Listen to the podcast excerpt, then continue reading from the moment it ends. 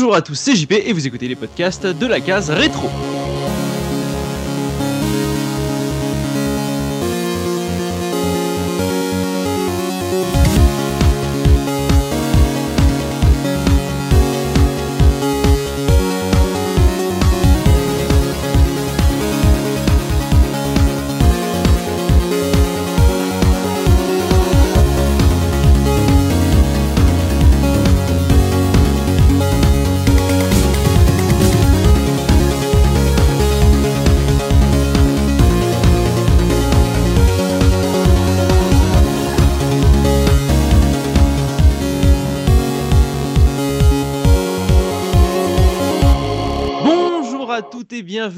Ce nouveau podcast de la case rétro. Je suis accompagné aujourd'hui d'Enfamir. Comment ça va Enfa? Bonjour, ça va très bien à tous et à tous. Pourquoi tu crois qu'il y a que les filles qui nous écoutent là aujourd'hui? Je fais un petit pied de nez à la jante masculine, j'ai envie parce que voilà, j'ai le droit, c'est moi qui Tu as le je fais droit, ce que je veux. c'est ça Eh oui.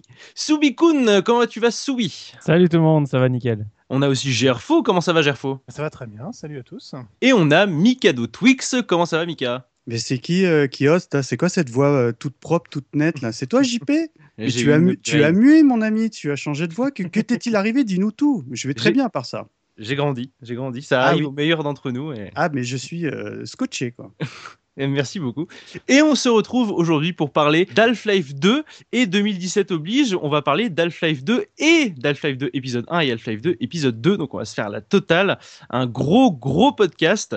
Et pour eh bien euh, entrer euh, un petit peu de, dans Half-Life 2, je vais me tourner vers mes chroniqueurs et vous poser la question traditionnelle, légèrement modifiée quand même cette fois. Quel a été votre premier contact avec le jeu? Et surtout comment avez-vous vécu eh bien euh, cette obligation d'installer Steam? Et je vais commencer avec Gerfo. Comment t'as vécu ce, ce, ce Steam et quel a été ton premier contact avec Half-Life 2 Alors moi, la toute première fois que j'ai joué à Half-Life 2, c'était chez Surcouf, euh, dans les magasins, euh, pas Oh. regretté, parce que pas spécialement, euh, j'en ai pas gardé un très très bon souvenir. C'était une époque où il y avait encore des, des gens qui jouaient sur les PC dans les, dans les magasins, et euh, j'ai un gros souvenir parce que c'était un samedi matin, je venais de me taper une super sale note, un, un devoir de, de physique, j'avais dû avoir 0,36 sur 20, un truc comme ça. C'était- C'était très mauvais. J'étais même pas le dernier. hein. Il y avait encore 5 personnes qui avaient une note plus faible que moi derrière. Oh, Donc, Gordon Freeman, comment il a eu mal là Et je suis, est, mon père m'avait euh, m'avait emmené dans, dans, dans un surcouf pour me détendre un peu parce que j'avais pas vraiment le moral. Et euh, j'ai souvenir d'avoir joué à Half-Life 2 euh, euh, sur, sur le PC du magasin et d'avoir mais la mâchoire qui s'était décrochée, mais un, un truc absolument incroyable. Et après, j'ai aucun souvenir du moment où on l'a eu à la maison. Tout ce que je sais, c'est que bah, le, entre le moment où on l'a eu et le moment où j'y ai joué, ça a été très très long parce que ce foutu Steam, le téléchargement du jeu, ça a pris un temps mais incroyable. J'avais pas encore une connexion très rapide à l'époque. Et je crois que mon père, il avait euh, genre fragmenté le, le téléchargement sur plusieurs semaines pour pas péter le forfait parce que c'était Ah ouais. c'était horrible quoi. On était encore au 56K je crois donc euh, c'est on a dû passer on a dû passer au box euh, genre euh, pendant le truc quoi. Tu vois, c'était vraiment euh, vraiment la grosse cata quoi. J'ai un gros gros souvenir. Ok, donc Gerfo qui découvre le jeu en magasin et qui casse euh, 50 f- CD de forfait AOL pour le télécharger sur Steam, c'était un beau premier contact. Euh, Michael toi, ton premier contact avec le jeu?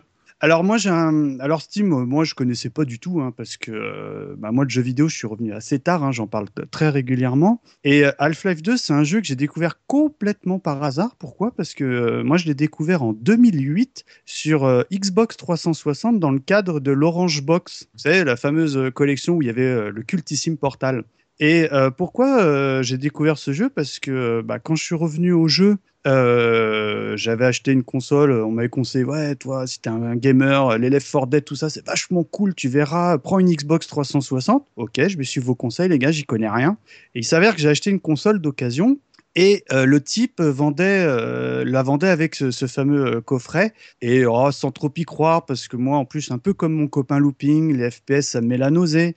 En plus, j'avais jamais fait un FPS à la manette. Et euh, bah, je l'ai lancé vraiment sans y croire une seule seconde en me disant bon bah voilà ça faisait partie partie du package et j'ai adoré quoi. C'est vraiment euh, j'avais jamais vraiment fait pour moi les FPS c'était vraiment des trucs bourrins hein, tu sais genre les Mm. Quake les machins les trucs qui me qui me mettaient la nausée au plus haut niveau. Et ce que j'avais, évidemment, on développera le truc, mais ce que j'avais vraiment, vraiment aimé à l'époque, c'est que j'avais l'impression de vivre une histoire, certes à la première personne, mais de vivre une histoire au-delà du côté, euh, bourrin que hum, je l'imaginais dans les FPS. Donc voilà, donc je l'ai connu vraiment complètement par hasard en 2008 sur 360. Euh, Je suis très content d'avoir au moins quelqu'un qui l'a fait sur console. Je sais pas pour euh, pour Enfa et Soubi, on va y venir, mais je tenais à le dire. J'avais très peur que vous l'ayez tous découvert sur PC. Il y a au moins Michael Otwix qui l'a fait sur console. Je suis, je suis très content. Soubi, toi, comment euh, comment t'as découvert le jeu et comment t'as vécu Steam si tu l'as fait à, à l'époque? Ah bah moi j'ai découvert en plein de périodes, comme d'hab, vous allez voir, ça va être folklorique. Je pense que c'est le parcours le plus épique parmi tous ceux que j'ai racontés.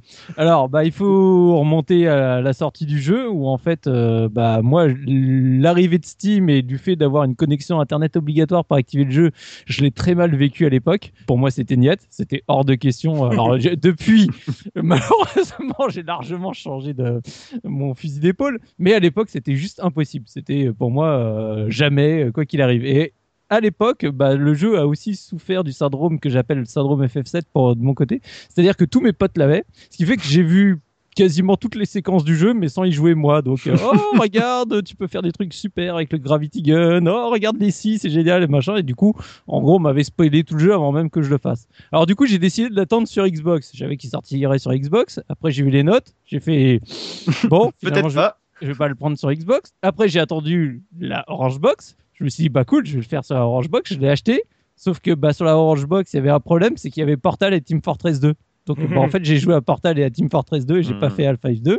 Donc après, je me suis dit, c'est pas grave, je, je l'achèterai sur Steam. Donc j'ai acheté- euh, je l'ai acheté sur Steam. Je l'ai commencé en mettant le cinématique mode parce que le, le temps passant, les années passant, du coup, je me suis dit, tiens, bah, tant qu'à faire, autant euh, mettre un, mode un peu rigolo graphique pour, euh, pour rehausser tout ça.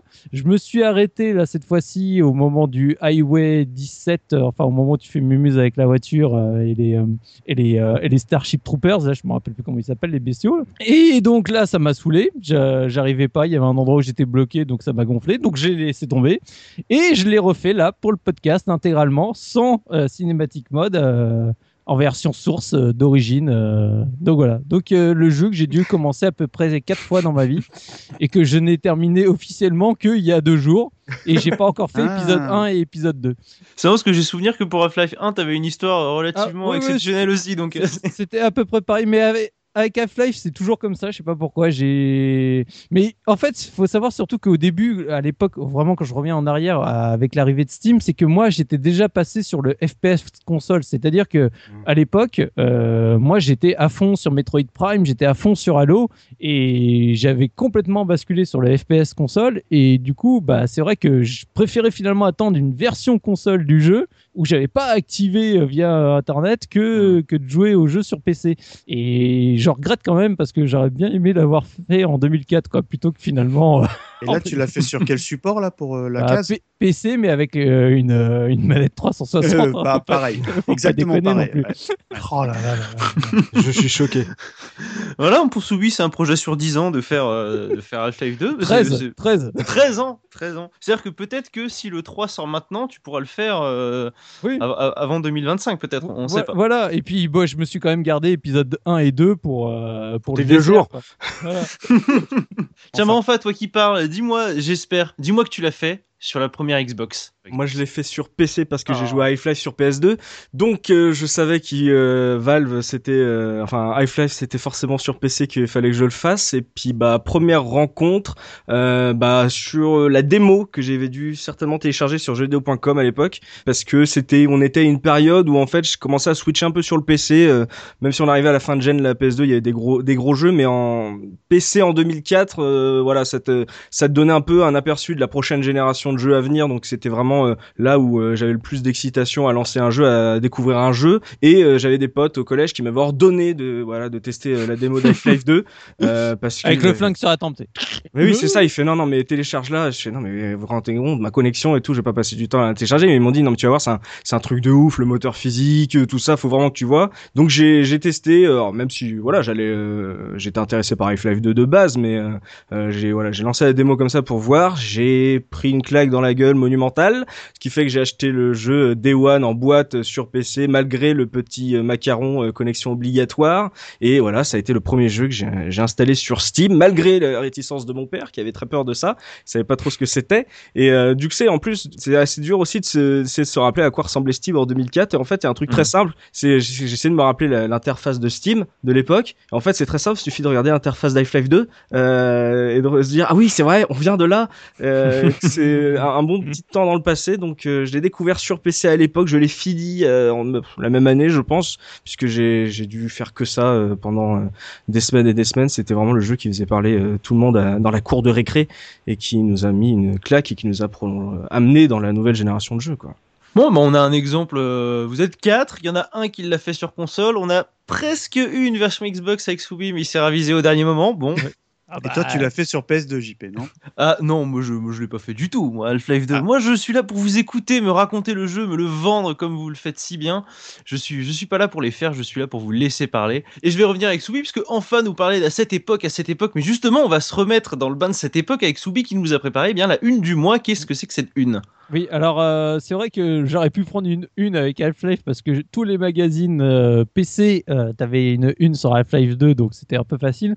J'ai décidé de prendre la couve de Joypad parce que, eh ben, dessus c'était une grosse affiche, la Nintendo DS. il faut savoir que la Nintendo DS est quand même une console portable de, de mon cœur, vraiment qu'on n'a toujours pas abordé, que j'ai hâte qu'on aborde un jour. Et c'est vrai que bah là, on était de plus en plus proche de la sortie de, la console. Euh, et, voilà, j'adore cette console et j'avais envie de lui rendre un peu hommage via cette magnifique couve avec son design tank que j'aimais beaucoup moi à l'époque. Et, euh, et, surtout qu'en plus, bah, quand on regarde un peu en détail sur la couve, il y a quelques petites choses aussi qui me parlaient bien, comme euh, bah, en fait, il y a une petite ligne d'un petit jeu que je tiens à souligner. Dans le cahier import, il y a Phantom Dust il ne prendra pas la poussière. Bah malheureusement, il est resté à la case import, un jeu qui me faisait ultra envie sur Xbox et qui là j'attends désespérément le soi-disant partage HD euh, remix de la mort qui tue pour enfin pouvoir mettre la main sur ce jeu parce que bah ça fait depuis cette époque que j'attends de l'essayer.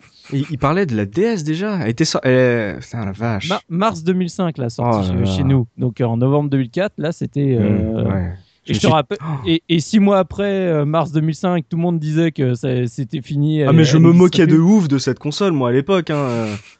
je, je, je oui, et j'en ai une maintenant, enfin, j'en ai deux maintenant, mais à l'époque, je me souviens, je la regardais, genre, mais qu'est-ce qu'ils ont fait? Où est ma Game Boy Advance 2, tu vois? Et c'est pile poil un an avant euh, bah, l'arrivée de Nintendo et la révolution. Euh, ah, c'est parce que c'est novembre 2005, donc hmm. vraiment une année avant le, le, massacre à la tronçonneuse de la DS. Quoi. Jetpad qui a quand même le qui a quand même le courage de mettre une photo avec la DS qui ressemble quand même beaucoup à ces petits ordinateurs personnels qu'on avait dans les années 90 euh, cette espèce de dictionnaire interactif euh, ça donne ça fait pas très console de jeu quand même hein. je vous laisserai regarder euh, je laisse nos auditeurs regarder la, le couverture je, je, trouve mignon elle a un design intéressant revoyez les, le design du proto le, celui qui a été présenté à l'E3 vous allez là c'était ça faisait peur hein. Hmm.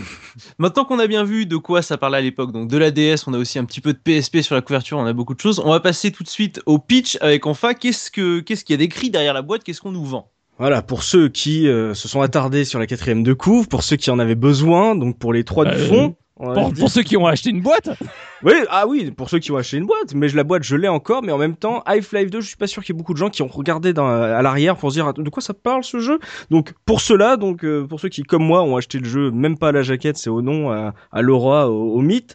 Donc l'arrière de la boîte d'Half-Life 2 nous dit Suite du plus grand FPS de tous les temps, Half-Life 2 vous ouvre les portes d'un monde où votre présence affecte absolument tout ce qui vous entoure, depuis les environnements et les objets jusqu'au comportement et émotions des autres protagonistes, amis ou ennemis. Ça te place déjà un bon contexte. Oh, ce bullshit énorme Dans la peau du scientifique devenu culte, Gordon Freeman, vous n'avez pas d'autre choix que de vous emparer du pied de biche pour sauver la Terre de la horde d'aliens effrayants que vous avez malencontreusement libérés, entre guillemets, à Black Mesa, ne l'oubliez jamais, on compte sur vous. Et quelques mentions importantes, des personnages humains, le système d'animation faciale avancé offre aux, personnages une présence et un réalisme jamais observé dans un jeu vidéo. Intelligence artificielle démoniaque, attention, tous les personnages peuvent se mettre à proférer des menaces, à évoluer librement sur des terrains accidentés ou à utiliser comme arme ce qu'ils ce qu'ils trouvent, euh, voilà, ce qui leur tombe sous la main. Graphisme venu d'ailleurs, euh, tout simplement les effets spéciaux les plus réalistes de l'univers du jeu vidéo et un gameplay immersif. Tous les objets et éléments du jeu, des pierres au camion de 2 tonnes en passant par l'eau, obéissent aux lois de la physique, gravité, friction ou frottement. Ah, bon, Eh ben, ça, c'est- ça, c'est très classique. Ça. Non, mais ça c'est très classique, du- on va dire d'une jaquette PC qui te vend euh, voilà aussi de la technique, mais en tout cas on te dit que c'est la suite du FPS le plus culte de tous les temps et beaucoup d'émotions aussi. Est-ce que c'est le cas? Est-ce que c'est le cas brièvement? Euh, bah on y reviendra, mais je, moi en tout cas euh, dans le débat qu'on aura, je pense que Half-Life 2 est un des des jeux les plus importants de ces 20 dernières années. Eh ben, on va rentrer tout de suite dans le gros du débat. Après une petite transition audio, on se retrouve tout de suite. Réveillez-vous, monsieur Freeman. Réveillez-vous. Je n'insinue pas que vous êtes reposé sur vos lauriers. Vous méritez bien un peu de répit. Et tous les efforts du monde auraient été gâchés jusqu'à... Eh bien... Disons que votre heure est venue de nouveau.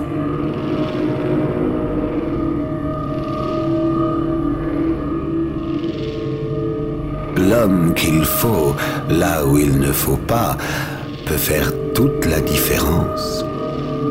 Alors debout, monsieur Freeman. Ah, Debout. Sentez-vous l'odeur des cendres?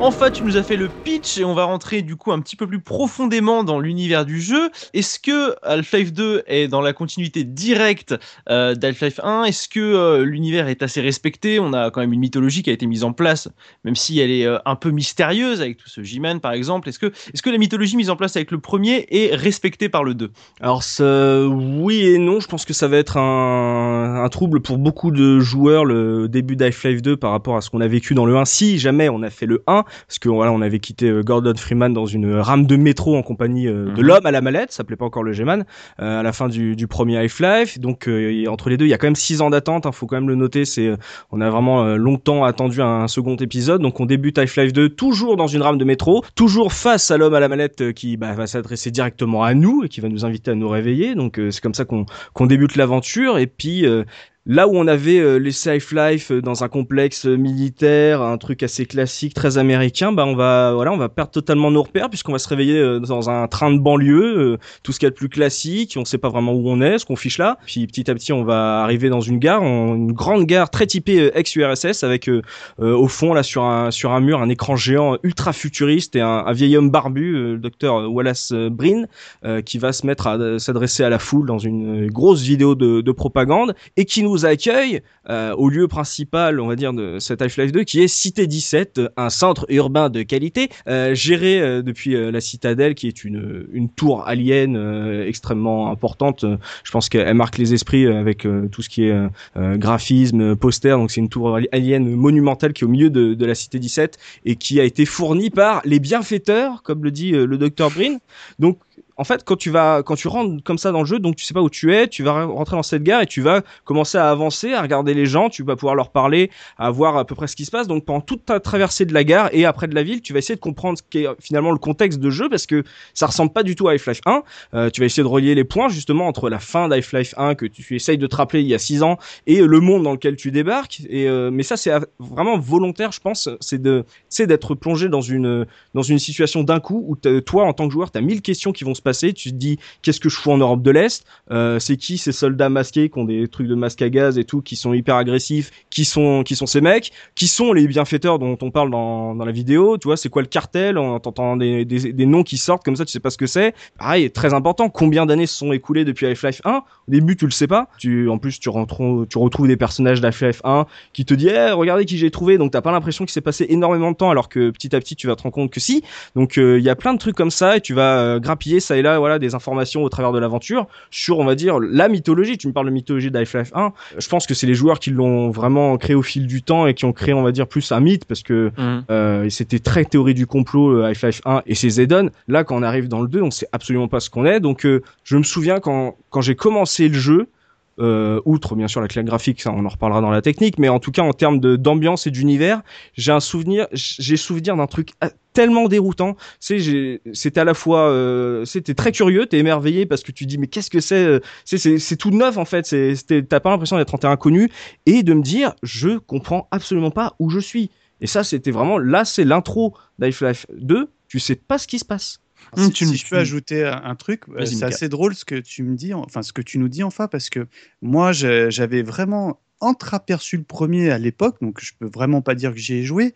Donc j'avais, on va dire, aucun, aucun passif par rapport à la licence, et j'ai eu le même sentiment que toi, sauf que euh, quand j'ai fait, et quand j'ai même refait le jeu pour l'émission, euh, je me suis dit, mais en fait, je joue plein de choses, parce qu'il y a, y a l'air d'avoir déjà un, background de poser, et puis en fait, tu es en train de nous dire que non, non, en tant que joueur, même en ayant fait euh, le, le premier, bah, tu sais pas ce qui t'arrive. Et c'est exactement comme j'ai vécu l'histoire. Tu te réveilles, tu es dans un, un métro, le mec il dit, mais vous étiez pas là il y a deux secondes et tout. Tu dis, mais qu'est-ce que j'ai loupé? J'ai rien capté.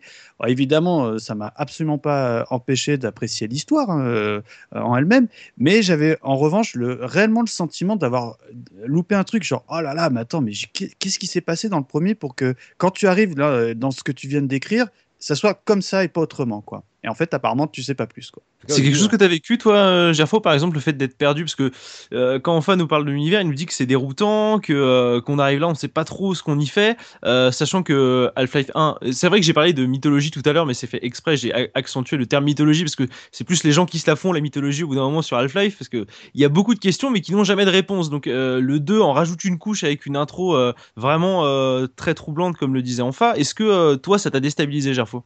Ah oui, oui, évidemment. Puis il y, a tellement d'informations qui te viennent dessus mmh. que tu, ne peux que être euh, tout de suite happé. Enfin, moi, c'est un univers qui est, terriblement fascinant parce qu'il te dit beaucoup de choses sans simplement euh, visuellement avec des, tas de milliers de petits indices, quoi. Et cette première scène d'exposition, qui, bon, évidemment, rappelait un peu celle du, premier Half-Life, on est toujours dans un train, il y a du mouvement, on observe, mais en plus, il y a, ce, progrès technologique, il y a de la vie c'est, enfin, ce, jeu est contemplatif et ça, dès la première seconde, tu regardes ton écran comme tu regardes presque un film. Et on construit aussi cette mythologie à partir de ça, c'est que on est, on est dans le, cadre des jeux qui laissent la part belle à l'imagination du joueur. Et ça commence dès la première seconde on est là, il y a, on a du, des, réminiscences de, de, contre-utopie. On voit bien qu'il y a, un univers euh, fascisant avec des, des, troupes de, des troupes d'élite qui patrouillent les rues, une population qui se sent oppressée. C'est le, ghetto de Varsovie, ça. Hein. C'est ça, mais voilà, tu es, déjà dans tout un tas de références culturelles. T'as pas du tout ça euh, dans, le, dans, le, premier alors Parce que moi, je me suis dit, euh, en fait, c'est un truc qui s'est fait petit à petit en fonction de l'histoire, euh, des, des, envahisseurs, etc.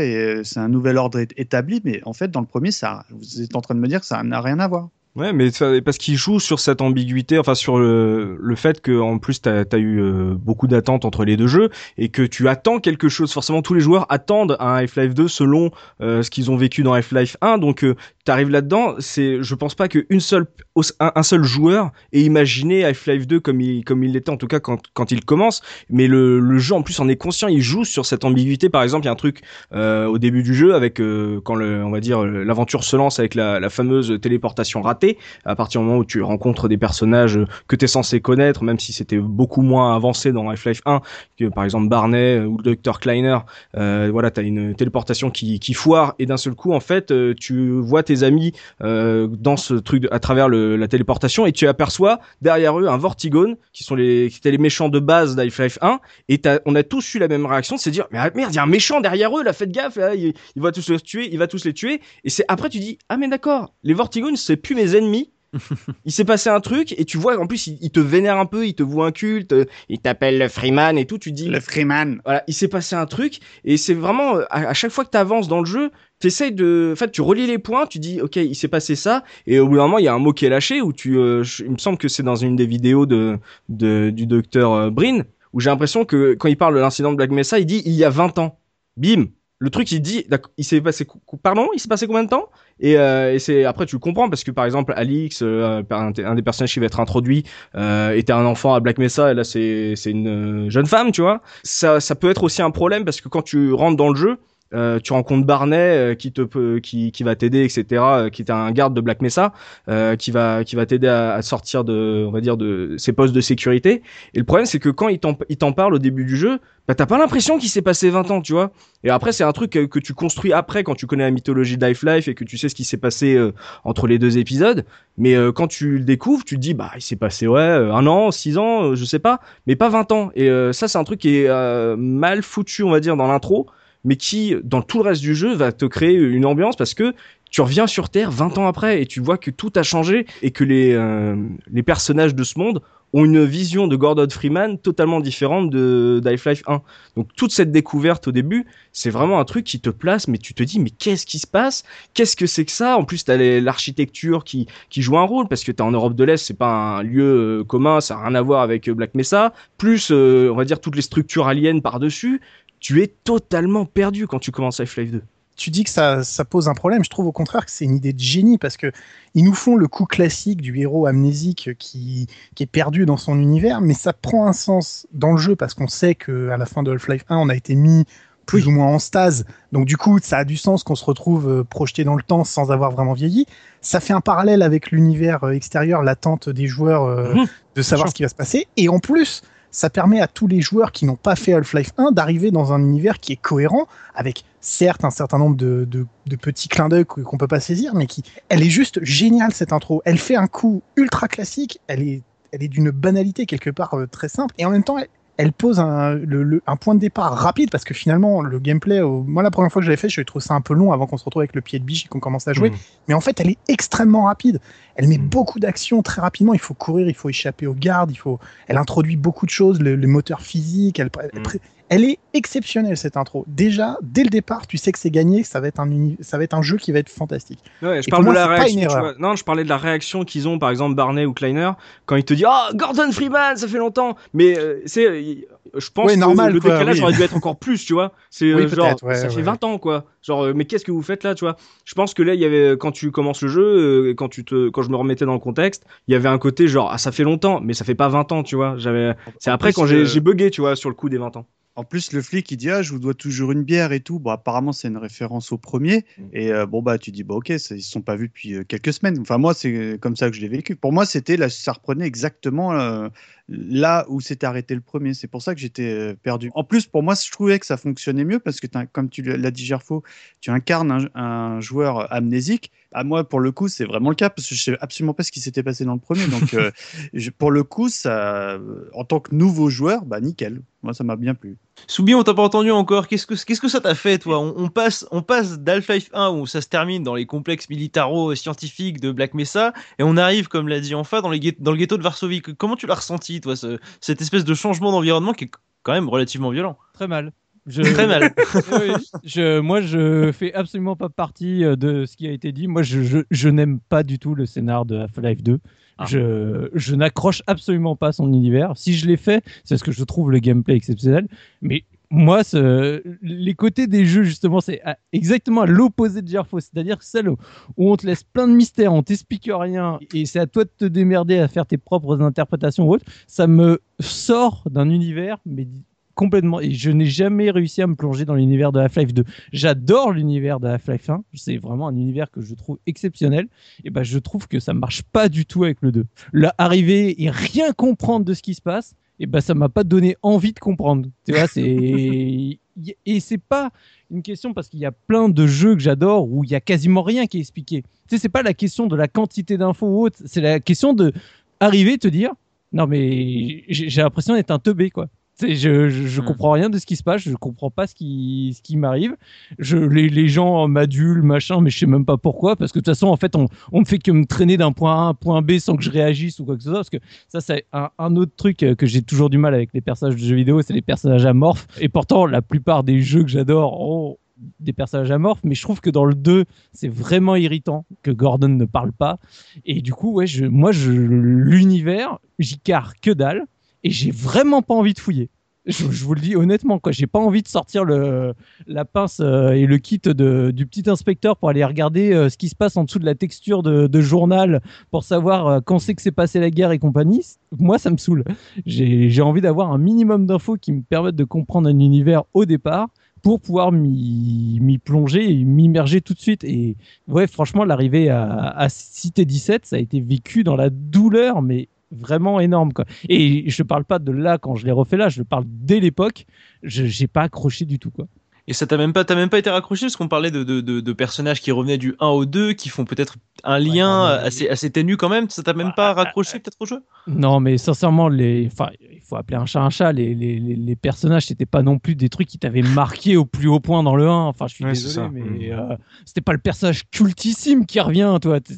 Ouais, ok, mais salut Bardet, ouais, génial. euh, enfin, un scientifique euh, dont j'avais même pas, je me rappelais même pas du nom du 1 qui revient. Ouais, ok, super. euh, t'avais- T'étais pas crevé dans le 1 d'ailleurs Ah, bah, je me rappelle même plus, tu vois.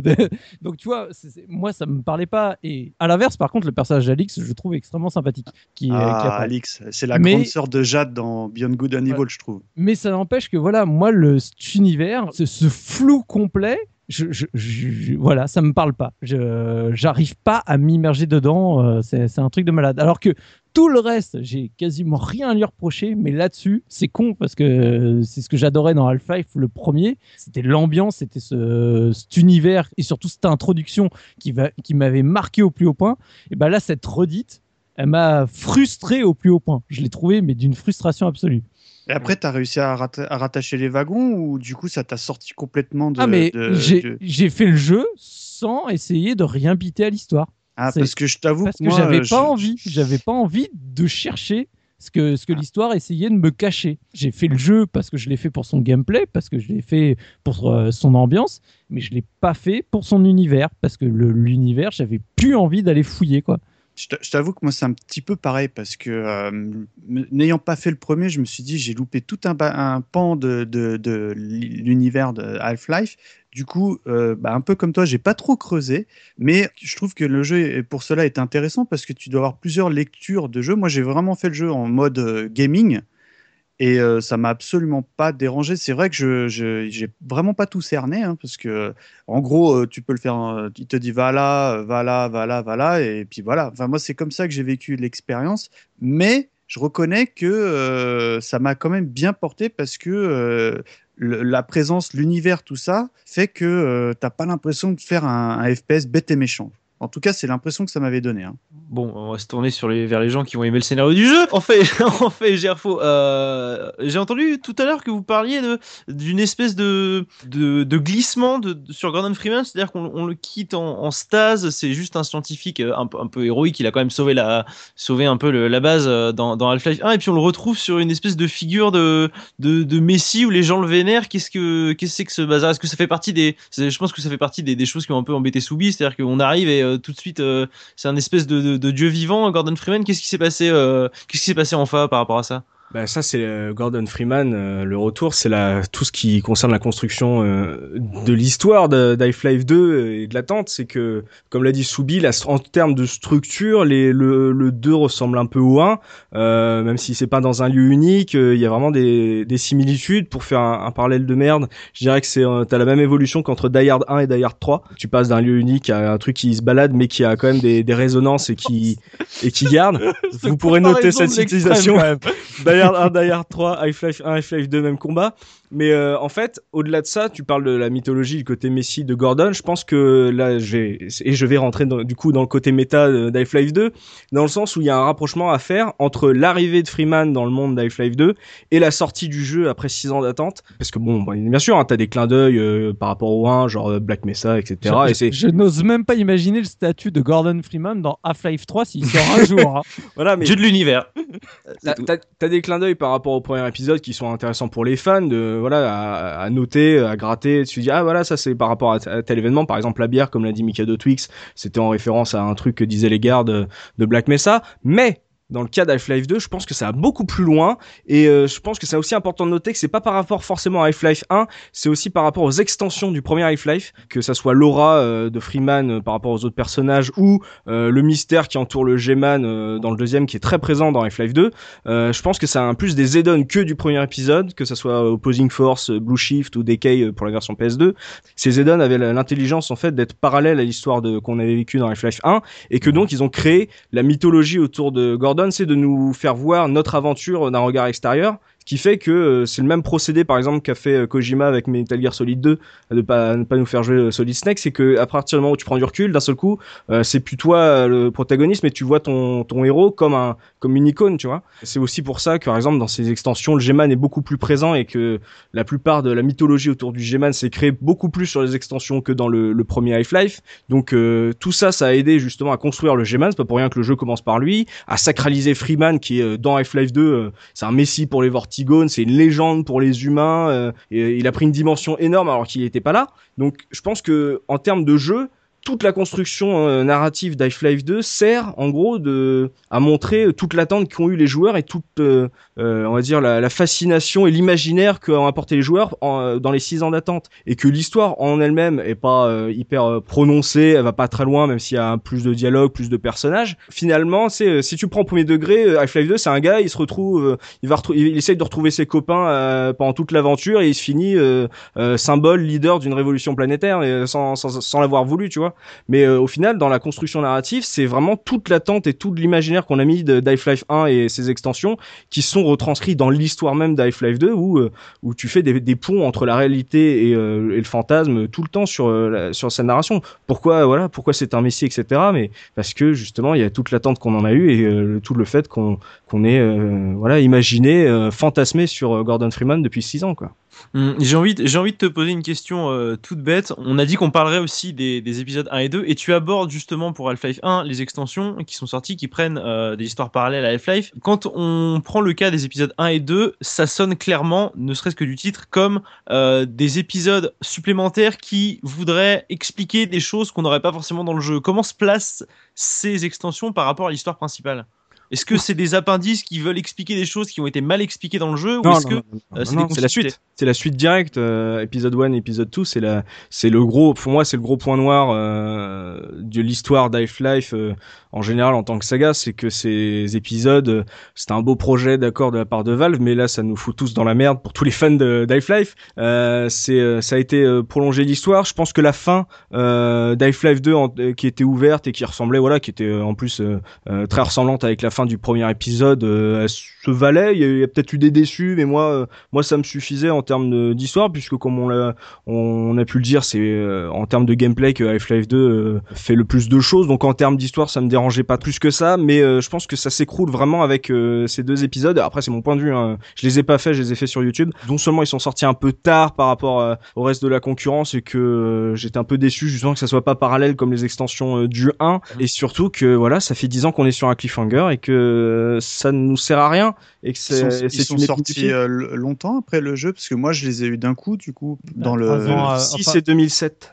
Deux et trois ans, quoi. et c'est des bons crus parce que euh, moi quand j'ai fait euh, Half-Life j'avais j'avais commencé de suite bah, comme j'avais dans la compile euh, l'épisode 1 et je sais pas pourquoi hein, j'ai joué un tout petit peu puis le, le jeu m'est rapidement tombé des mains. J'avais l'impression de bah ça y est j'avais fait le tour du jeu que j'avais pas besoin d'aller creuser plus loin. Alors est-ce que j'ai loupé des choses est-ce que c'est des jeux qui, qui durent ou euh, Alors, Bah, je, suis qui- peut-être le, je suis peut-être le seul à les avoir fait du Tiens, coup euh, complètement. Alors moi je les ai fait les deux à la suite. Euh, J'avais acheté l'Orange Box en fait pour jouer à Portal parce que tout le monde me disait faut Ah oui. à Portal.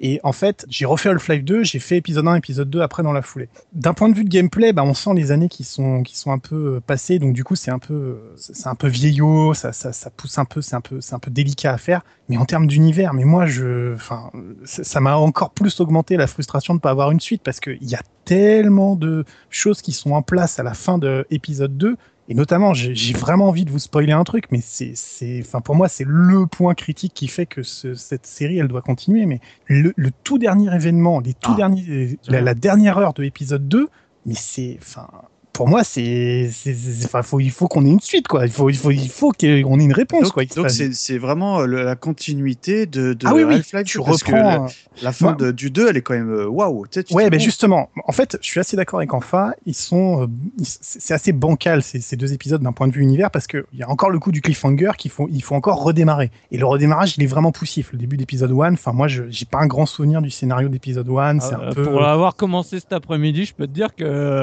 ça m'a saoulé. Hein. voilà, pareil, c'est euh, voilà, c'est- c'est un peu, c'est un peu poussif. Mais, mais par contre, la fin d'épisode 2, elle me, moi, elle, enfin, elle, elle me fascine quoi. Surtout quand Putain, je, je, je suis vraiment emmerdé parce que j'ai vraiment. Je, je pense qu'il y a des Non, ne spoil pas savent- le trop, mais en tout cas, ça, mais euh, c'est vrai qu'il est très Il y a un important. Je lien. suis d'accord avec Il lui, y a il un est super lien. important en termes d'histoire. Il y a- y les y a- ponts y a avec un euh, lien. Portal. Voilà, euh, le pont avec Portal. Bah merci de Voilà. parce que c'est ça que je voulais pas dire, mais le pont avec Portal pour moi, il est juste, euh, enfin c'est démentiel. Ah bah, c'est une boîte à fantasmes. quoi. Voilà, enfin je veux dire, euh, après quand t'as fait Portal 2, tu fais oh mon dieu, putain, mais Ah la là suite là, quoi, j'allais la en suite. parler, j'allais en parler. Voilà, c'est enfin ce moment de révélation avec le boréalisme. Et moi, enfin c'est le fantasme de tous les joueurs. Enfin, je veux dire là d'un seul coup, on a on a une espèce de tu sais de, de grand chambardement où tu fais mais punaise, tous les jeux sont liés quoi. Et là tu fais je veux vraiment la suite. Et bon, bah, du coup, on Tu l'aura jamais. pas. Voilà, tu l'auras pas. tu tu- es limité à ta frustration et tu fais, c'est probablement aussi ce genre d'affirmation qui fait qu'il y aura jamais de Half-Life 3 puisque de toute façon, tout le monde serait déçu et ça vaut pas le coup d'aller décevoir tout le monde. Mais, tu sais, c'est l'espèce de feuilleton à la con. C'est pas génial, mais t'as quand même envie de connaître la suite, quoi. Et c'est, enfin, pour moi, épisode 2, c'est ça. J'y ai joué une fois, j'y rejouerai jamais, mais, mais j'ai envie de connaître la suite, quoi. Mais même Valve, ils sont emmerdés parce que euh, c'était une bonne idée, hein, le fait de faire des épisodiques, hein, puisqu'ils étaient vraiment en avance sur un format qui marche bien aujourd'hui. Euh, veux dire, j'ai plus les dates en tête, mais même Fahrenheit de Quantic Dream voulait faire ça à peu près à la même époque, donc euh, c'était un truc qui était euh, vraiment dans les dans les papiers. et, euh, en, en termes, ils voulaient sortir un épisode par mois, tu vois, euh, à partir d'épisode 1 euh, bon, ou un épisode par an, mais en tout cas, ils voulaient des- accélérer les, les sorties. Et euh, Game Noël avait même dit que le problème de- d'épisode 1 et 2, c'est que ça s'appelait Half-Life 2 épisode 1 et Half-Life 2 épisode 2, et qu'on aurait Mhm. peut-être dû l'appeler Half-Life 3. Euh, là, du coup, j'aurais pas été, j'aurais détesté l'idée parce que c'est beaucoup trop proche euh, graphiquement et en termes d'idées de, gameplay qu'Half-Life 2. Donc, euh, c'est des épisodes bâtards parce que t'apprends beaucoup de choses sur l'histoire. T'as même des personnages qui arrivent euh, et t'apprends des trucs. Ça fait, ça crée des connexions, mais pff, fallait peut-être pas le faire. Moi, je, moi, je fais partie des, des, des fans d'Half-Life qui, qui avaient pas envie de le faire parce que c'était un peu trop tard. Et puis, en termes d'histoire, ça me frustre plus que ça me plaît.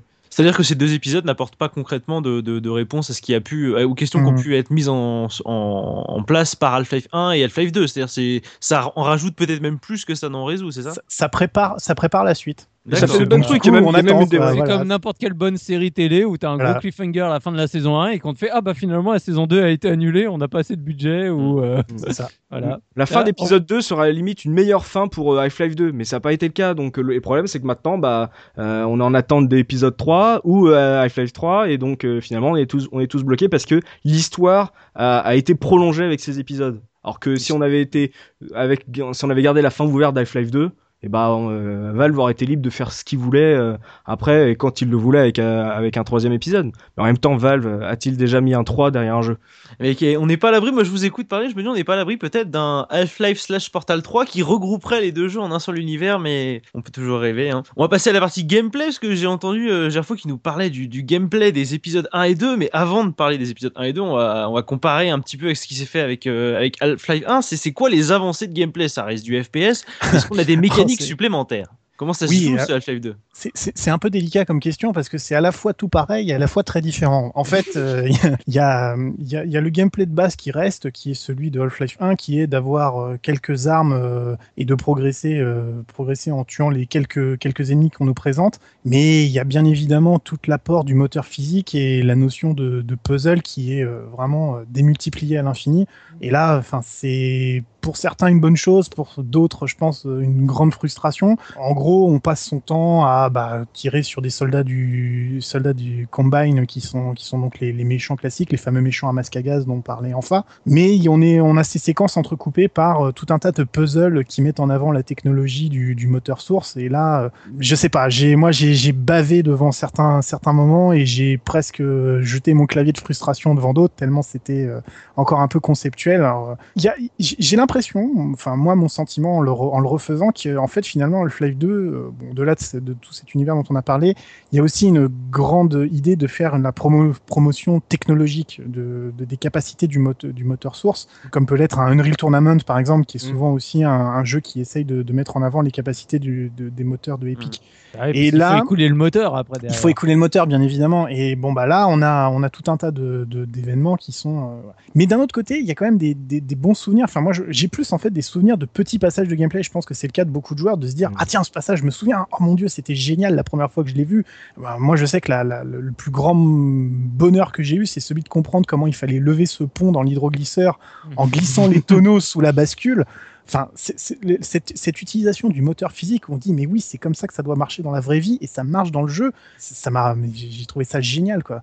J'avais déjà été bluffé par le ventilateur géant de Half-Life 1. On retrouve cette même idée, mais avec un moteur physique qui est capable de faire tellement plus de choses. Mais c'est c'est juste incroyable la façon dont le bois se découpe quand on le tape avec le pied de biche, les morceaux tombent, on les ramasse, on peut les empiler, on peut prendre un, baril sur le côté. C'est la même chose qu'avant, mais en mieux. Et, et en même temps, parfois c'est très frustrant avec tous ces objets qui ont encore un poids identique les uns par rapport aux autres, et où tu te dis, bon, t'as le Gravity Gun qui permet de, t'abstraire de ça, mais tu fais, bon, j'empile un tonneau comme j'empile un petit morceau de bois, ça me fait peu, un peu d'épaisseur, je peux sauter, ça passe. Tu sens que t'as- envie de tester constamment la physique, voir un peu jusqu'où tu peux la pousser. Tu, il y a un côté bac à sable finalement dans ce jeu parfois, moi qui me, j'étais comme un gamin quoi. On m'a on m'a filé des nouveaux jouets et puis je, je pouvais, je pouvais jouer comme euh, selon mon bon plaisir.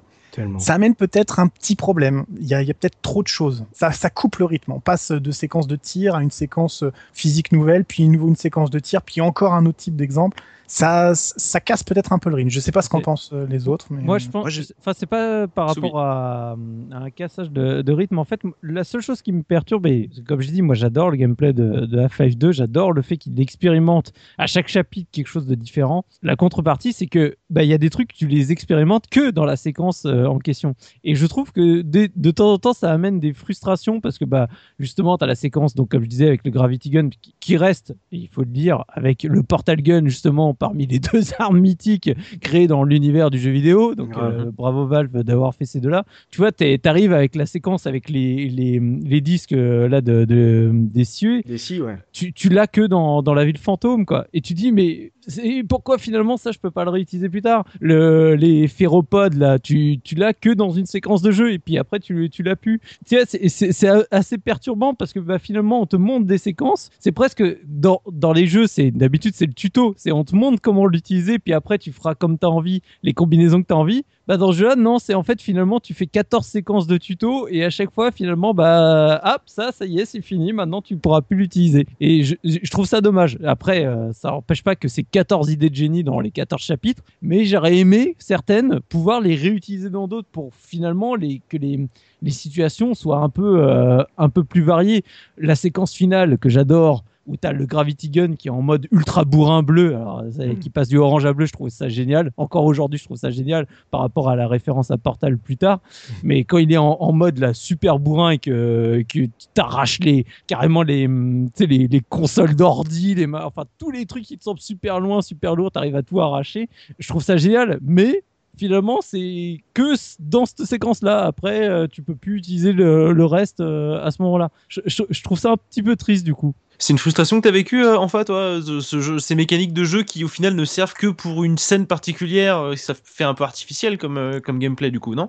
Euh, artificiel, euh, ouais un peu, mais je pense là sur le coup je suis peut-être euh, d'accord avec Gerfo par rapport à du rythme. Moi je pense que moi ça m'a plombé parfois du rythme puisque euh, bah, par exemple même encore aujourd'hui euh, si je me refais Half-Life 2, bah, je, vais me, je vais me refaire mes portions préférées d'Half-Life 2. Je vais pas me faire toute l'aventure parce Mhm. que euh, le jeu est haché de telle manière euh, que euh, en termes de gameplay, bah il y a des gameplays qui me parlent plus que d'autres et que euh, certains par exemple l'effet la plage avec les phéropodes, euh, c'est en gros t'as t'as un testicule d'alien et euh, tu presses dessus et ça, ça attire des petits aliens qui vont se battre à ta place. L'idée était cool, elle est absolument pas exploitée et euh, tu l'oublies aussi vite qu'elle est apparue, mais quand tu l'as fait, elle est sympa parce que t'as plein d'aliens et tout, tu dis ah voilà c'est plutôt cool, mais en termes de gameplay, comme dit Soubi, t'as jamais d'évolution. Tu dis je vais utiliser les outils qu'on m'a donné à la fin pour tout développer, mais je suis d'accord avec Jarfo, tout ce qui est gameplay, euh, bah, énigme euh, avec la physique, ça c'est un bonbon. Euh, dire euh, quand t'es à fond dans le justement le wow effect technologique en 2004,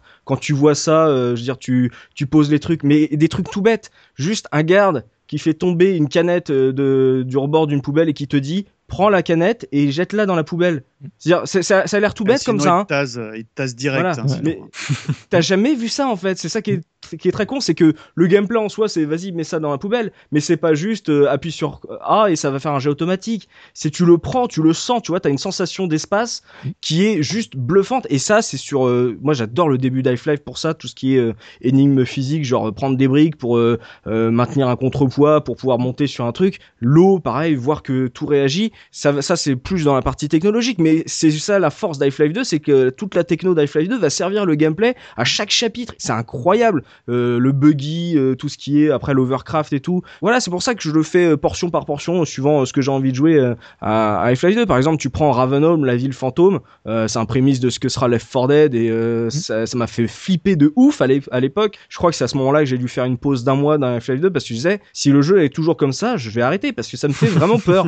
Ah, Et t'as des idées de, de gameplay à l'intérieur. Tu sais, je parle des véhicules, ça n'a pas grand intérêt, mais c'est justement intéressant parce que ça te fait une sorte de, sais, de récréation entre ces, ces, par- ces parties un peu plus stressantes où là t'es vraiment à fond et tout, tu voyages, t'as l'impression que c'est vraiment ouvert et tu respires à ce moment-là. Mais tout le jeu, euh, que ça soit même le, gameplay classique à Life-Life, hein, le côté shoot est encore très très bon, même si je trouve l'IA un peu plus faiblarde que dans Half-Life 1.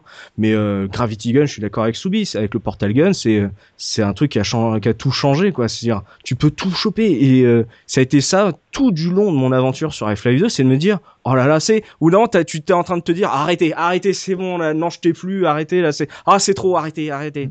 Et c'est ça que c'est tout le temps Half-Life 2 en termes de gameplay. C'est des idées et tu te dis, ah, c'est génial de pouvoir faire ça. Et le problème, c'est que, en gros, bah, le rythme en est haché parce qu'il n'y a pas vraiment, d'hom- je trouve, pas beaucoup d'homogénéité entre toutes ces phases, quoi. Mais j'irai Hmm. encore plus loin en, en disant quand tu dis ah c'est génial, euh, c'est euh, quand tu dis ouais c'est génial, et, euh, ils ont fait ça comme ça. Moi je trouve qu'il y a même dans quand tu joues euh, à Half-Life 2, c'est t'as l'interrogation avant, c'est-à-dire que tu dis non c'est pas ça. Puis tu testes, tu vois que ça marche et tu te dis Hmm. purée là les mecs c'est des génies. Parce Hmm. qu'à chaque fois moi t'as toujours le moment de T'as une idée, de- tu te dis, c'est pas possible. ouais. Tu dis voilà, tu dis mais non, mais c'est- pas ça. Ça. Et, et puis tu vois que c'est bien ça qu'il fallait faire. Et moi je trouve ça génial à chaque fois. Tu sais, c'est tout bête, mais celle qui m'avait vraiment marqué, c'est quand t'as énormément et tu fais cogner le pont pour faire pour pouvoir passer juste derrière. Mm. Quand, quand, quand t'es là aux commandes du truc, tu dis oh non, c'est- d'habitude ce genre de truc ça reste complètement figé, machin. On va dire oui. Ah bah si c'est bon allez hop j'y vais ouais génial alors ah, les mecs c'est des génies c'est- enfin j'adore ça ces séquences là dans dans, dans Half-Life toujours ce moment de tu dis Hmm, ah je, je pressens quelque chose mais d'habitude ça marche jamais dans les autres jeux tu vois c'est Mm. ça à chaque fois c'est Mm. dans les autres c'est en fait euh, t'es vite déçu parce que ça marche pas alors que finalement dans FF2 t'es jamais déçu parce que c'est à chaque fois ça qui, euh, que les développeurs te demandent de faire et je trouve ça génial Ouais, ça, reste, ça reste un gameplay assez, euh, assez classique, mais parsemé de petites idées vraiment, euh, vraiment qui te mettent par terre parce que tu, tu pensais pas que c'était possible de le faire, quoi.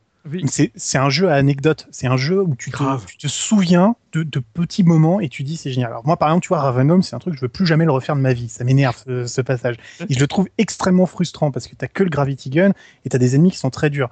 Et par contre, il y a d'autres moments où je me sens, mais je, je peux refaire des séquences, mais des dizaines de fois, et je suis toujours aussi bluffé parce que je trouve ça toujours aussi génial. Nova Enfin- Prospect, c'est énorme. T'as as du tower Nova défense à Nova Prospect. voilà.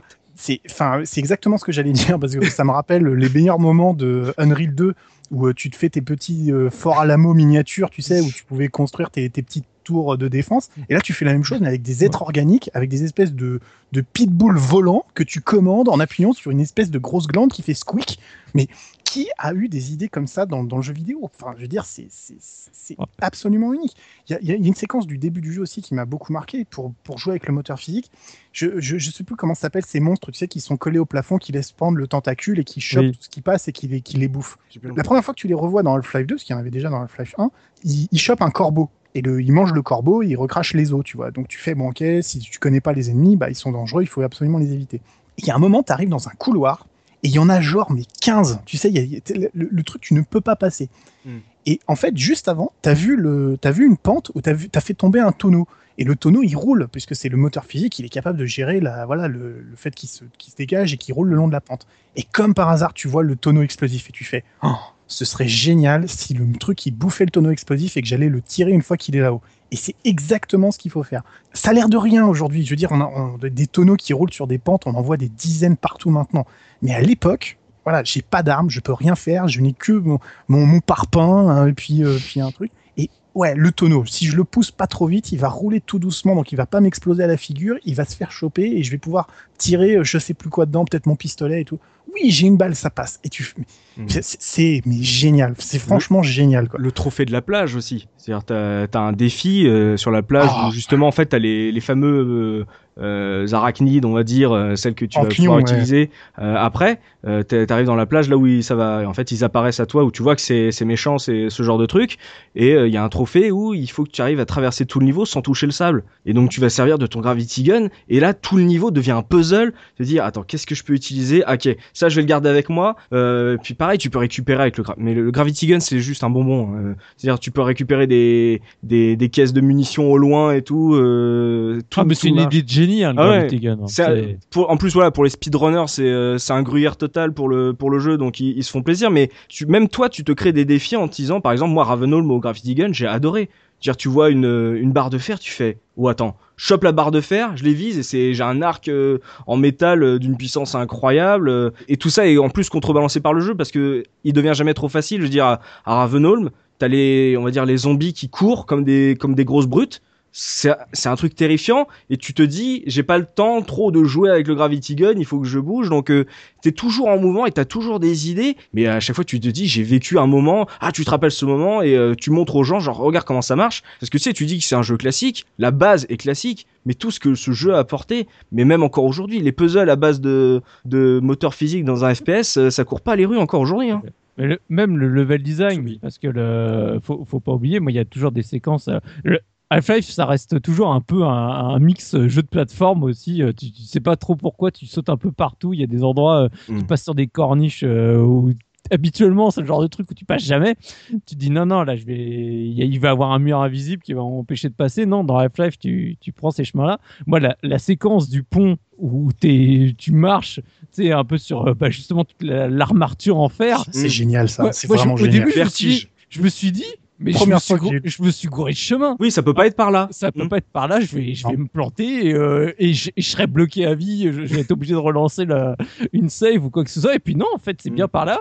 Et puis t'as la séquence quand tu reviens, que t'as l'hélico qui te poursuit, que t'es à moitié en train d'essayer de lui tirer des roquettes dessus parce que tu les avais un, au- à l'aller, tu t'es dit, à quoi ça sert y a personne ouais, ouais, c'est bizarre.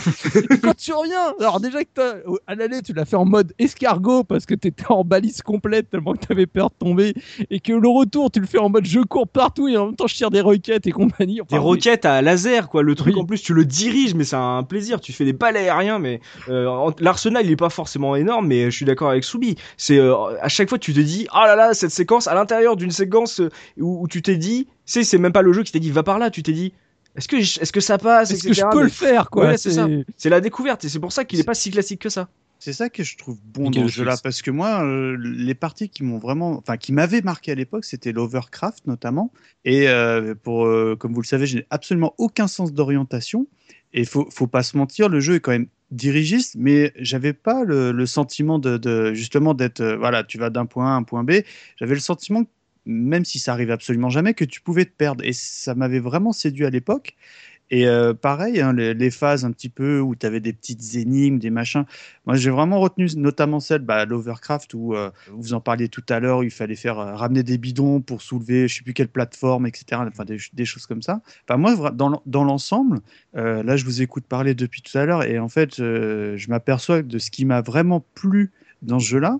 C'est les différents gameplays justement parce que tu as voilà, as le buggy, tu as l'overcraft, tu as le, le- le- enfin entre guillemets le portal gun, euh, le gravity gun pardon, que j'ai trouvé exceptionnel. Moi, encore aujourd'hui, quand il rejoue, je trouve que euh, tu il y a une fluidité, une. Enfin, je sais pas comment vous expliquer. Comme si euh, utiliser ce, ce, ce gun, bah, c'était normal. C'était voilà, bon bah tu le prends, tu sais que tu peux soulever des choses, des charges, des C'est machins. un euh, Lego, quoi. Exactement, ouais. Puis ça t'aide dans le gameplay, machin. Et euh, moi, je vous rejoins vraiment dans, l'idée parce que euh, voilà, le gameplay, c'est vraiment ce que je retiendrai du jeu. Parce que, euh, ok, certes, il y a des passages relativement bourrins, mais euh, il y a plein de petites touches, peut-être pas toujours bien exploitées, comme vous l'avez dit, mais qui font que, euh, bah, en gros, tu t'emmerdes jamais, quoi. Vulgairement, tu t'embêtes jamais. Du coup, ce que je retiens de ce que vous m'avez dit, c'est, enfin, j'ai l'impression que le jeu te pousse à être facétieux et ingénieux. C'est assez, c'est vraiment ce que j'ai retenu de, ce que vous avez l'air de me dire. Mais il y a, quand même quelque chose que j'aimerais, que j'aimerais savoir, c'est que tout à l'heure, quand euh, enfin tu nous as lu euh, le derrière de la boîte, on a quand même un bon argument euh, l'escroc, c'est-à-dire que ça nous parle d'une IA exceptionnelle, c'est révolutionnaire.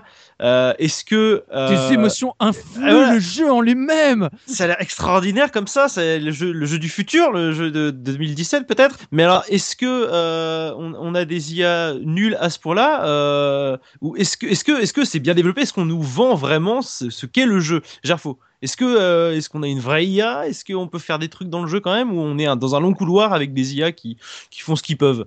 Bah, en fait, euh, c'est un peu compliqué parce que, bon, le, le, je, je, je me souviens quand on avait fait Half-Life 1, tout le monde avait dit que les IA étaient, étaient absolument magnifiques. Moi, Bah, j'étais parce que c'était le cas en même temps. parce que j'étais pas spécialement d'accord. Donc voilà, je le rappelle, c'est tout. Et en fait, il y a, y a une évolution technologique dans les IA, mais elles sont pas mises dans des situations qui leur permettent de l'exploiter. Ça a été montré. Alors ça, c'est un argument qui vient euh, des années plus tard, hein, avec euh, tout ce qui a été permis en termes de de, de modding, etc., où en fait les IA de Half-Life 2 sont assez avancées, elles sont capables de, de tenir compte du terrain, etc., mais les situations de jeu ne, ne sont pas favorables à ce genre de, de situation. C'est-à-dire, il y a très peu de On a moments fait où IA... super IA, mais elle peut pas l'exploiter. Non, mais c'est c'est limité ça, en ouais. Mm. Non, mais c'est c'est vraiment dommage parce que c'est c'est quelque chose qui est assez, assez reconnu, qu'elle est quand même pas trop mauvaise, mais il y a que, je pense, au moment où on a la bataille dans le, une des, un des petits villages avec le, le phare, euh, quand on est sur la grande route avec le buggy, il y a un moment où on est attaqué de plusieurs points et on a ces- ces- c'est vraiment ces stratégies de contournement qui peuvent arriver euh, de, des équipes, mais sinon, la plupart du temps, on est dans des couloirs et du coup, les IA, elles ont pas trop le choix, c'est elles avancent et elles se font tuer, quoi. Donc, euh,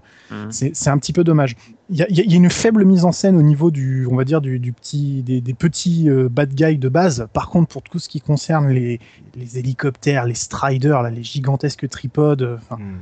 la mise en scène rattrape tellement le fait qu'elle soit qu'elle soit un peu bêta. Parce que je veux dire la première fois que tu affrontes ce strider qui crie ce, hurlement strident et ce, son il faut qu'on en parle aussi parce que ça fait tellement partie de la mise en scène et de la qualité de ce jeu mais enfin on, s'en fout que ça soit un peu euh, un peu bancal.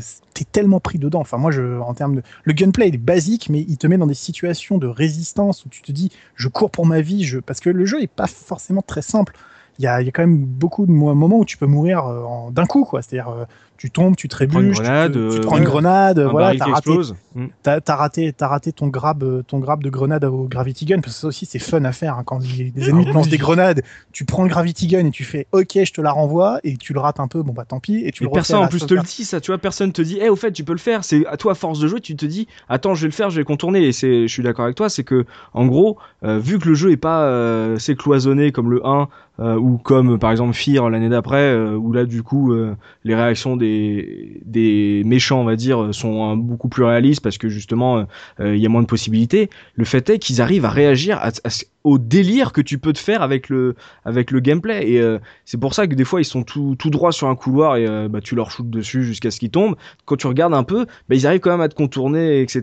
Mais euh, c'est, euh, je suis d'accord avec Gerfo, elle est pas si naze. C'est juste que Ouais. ces situations sont pas hyper euh, euh, en sa faveur presque. Tu prends pas mal de bastos dans le dos quand même. hein. Oui. Il y a pas beaucoup de monstres. Il y a pas beaucoup Oui, de oui, monstres. tu, aussi. tu- tu te fais contourner. Moi, je, je sais pas si elle est moins bonne que celle du 1, mais en tout cas, je trouve qu'elle fait, elle fait le job. hein. Sincèrement, par rapport à plein d'autres FPS, euh, je suis d'accord avec Gerfo quand il dit qu'elle n'est pas mise euh, en valeur à cause de- du level design. Euh, mais en même temps, euh, le level design est- met vraiment en valeur nos séquences à nous. C'est-à-dire que certes, elle met pas en valeur l'IA, mais je suis d'accord que les séquences avec les striders, quand tu as les trucs qui explosent de partout, euh, c'est on en revient encore aujourd'hui, euh, tu vois, les, les environnements destructibles, c'est Mm. quelque chose de commun, de classique. Mais à l'époque, quand tu, tu commences à avoir des murs qui pètent de partout, euh, tu sais, toi tu te dis, ah tiens, je vais me mettre là, je vais me protéger. Et puis d'un coup, tu as un gros trou euh, dans le mur qui est juste à côté de toi.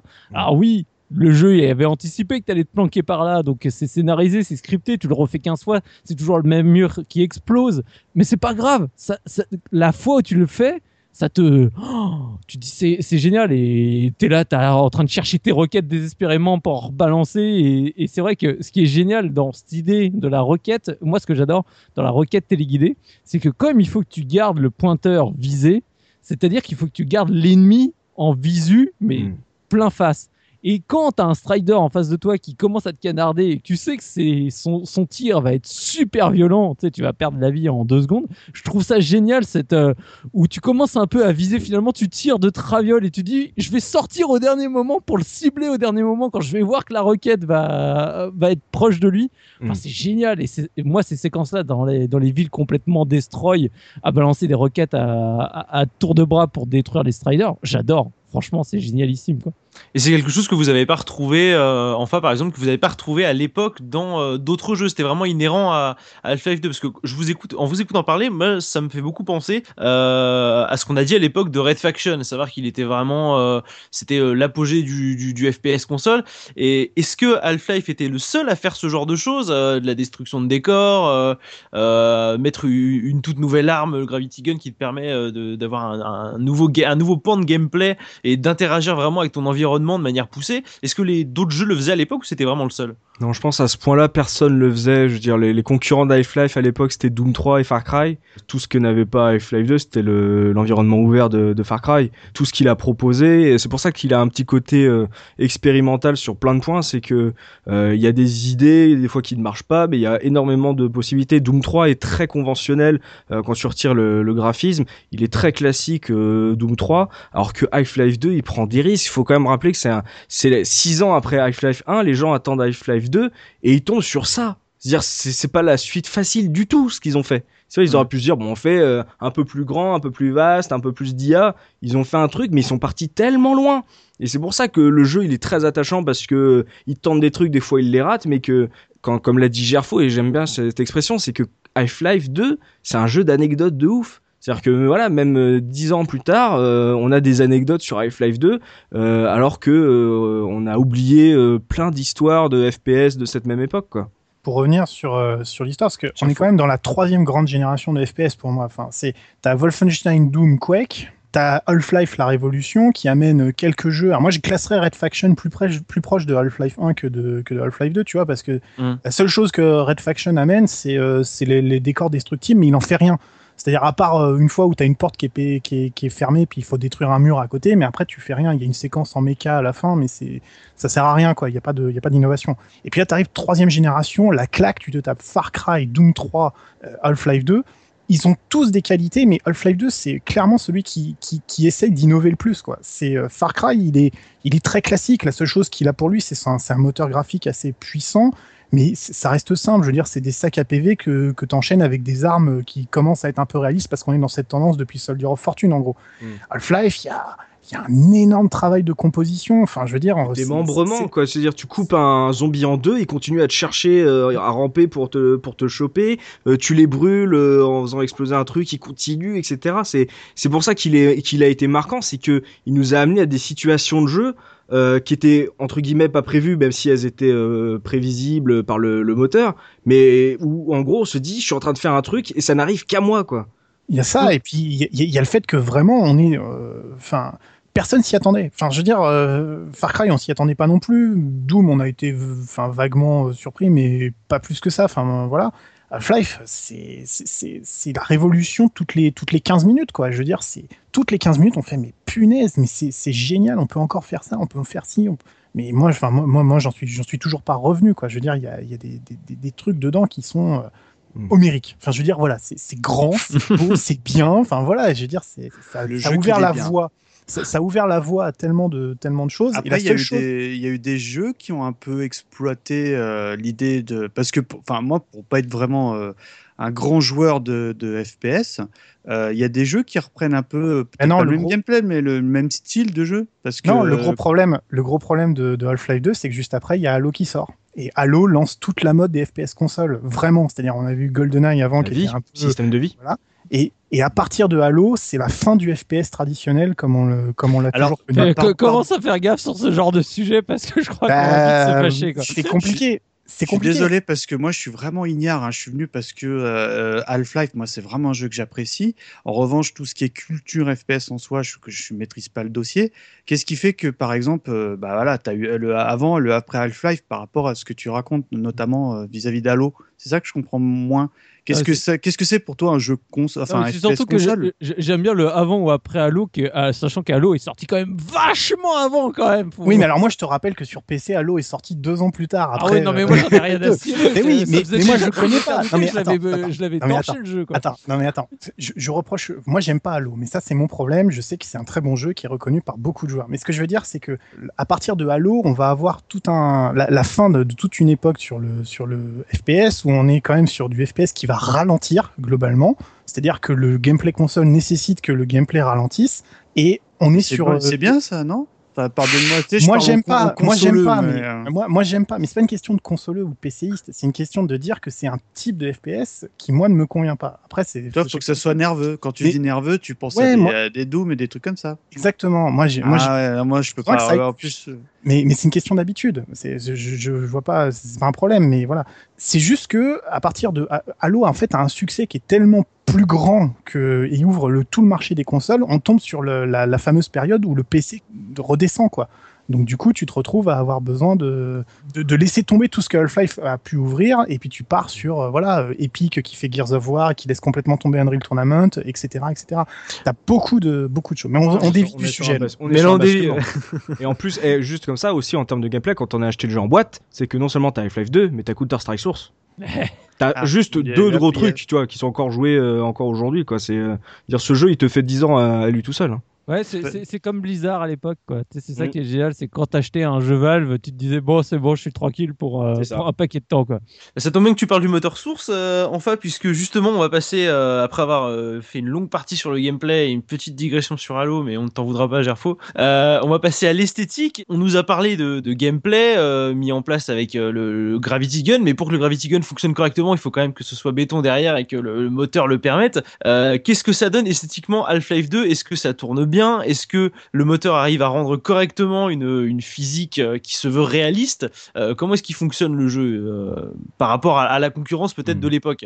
Alors techniquement, euh, donc comme je disais au début, là en 2004, euh, c'est quand même une année assez charnière euh, pour le, en tout cas hein, du côté du PC parce que t'avais euh, la- Ah, t'avais le Doom beau 3. graphisme qui arrive. Voilà, là. t'as l'ID Tech 4 euh, avec Doom 3, donc euh, qui est euh, vraiment très très puissant, qui foutait des claques euh, vraiment à tout le monde. T'as la naissance du CryEngine avec Far Cry. Euh, même euh, c'est 2004, c'est même le moment où Epic a commencé à teaser Unreal Engine 3. Donc euh, c'est vraiment le moment en fait où tous les moteurs de la génération passée, donc euh, PS3, 360, euh, PC, s'est lancé finalement sur PC euh, en 2004. C'est vraiment là où euh, tous les jeux qui vont venir vont vont prendre, on va dire, leur source. Donc du coup, moi, le moteur source de Valve, euh, même s'il arrive un peu à la bourre, euh, parce que Valve est sorti, le jeu est, sorti un peu tard, euh, il arrive un peu à la bourre par rapport à la date prévue. euh, bah, au milieu de toute cette concurrence qui est quand même assez balèze, enfin pour moi en tout cas, c'est euh, toujours mon préféré pour plein de raisons. En fait, on en a dit hein, sur le, le fait que ça soit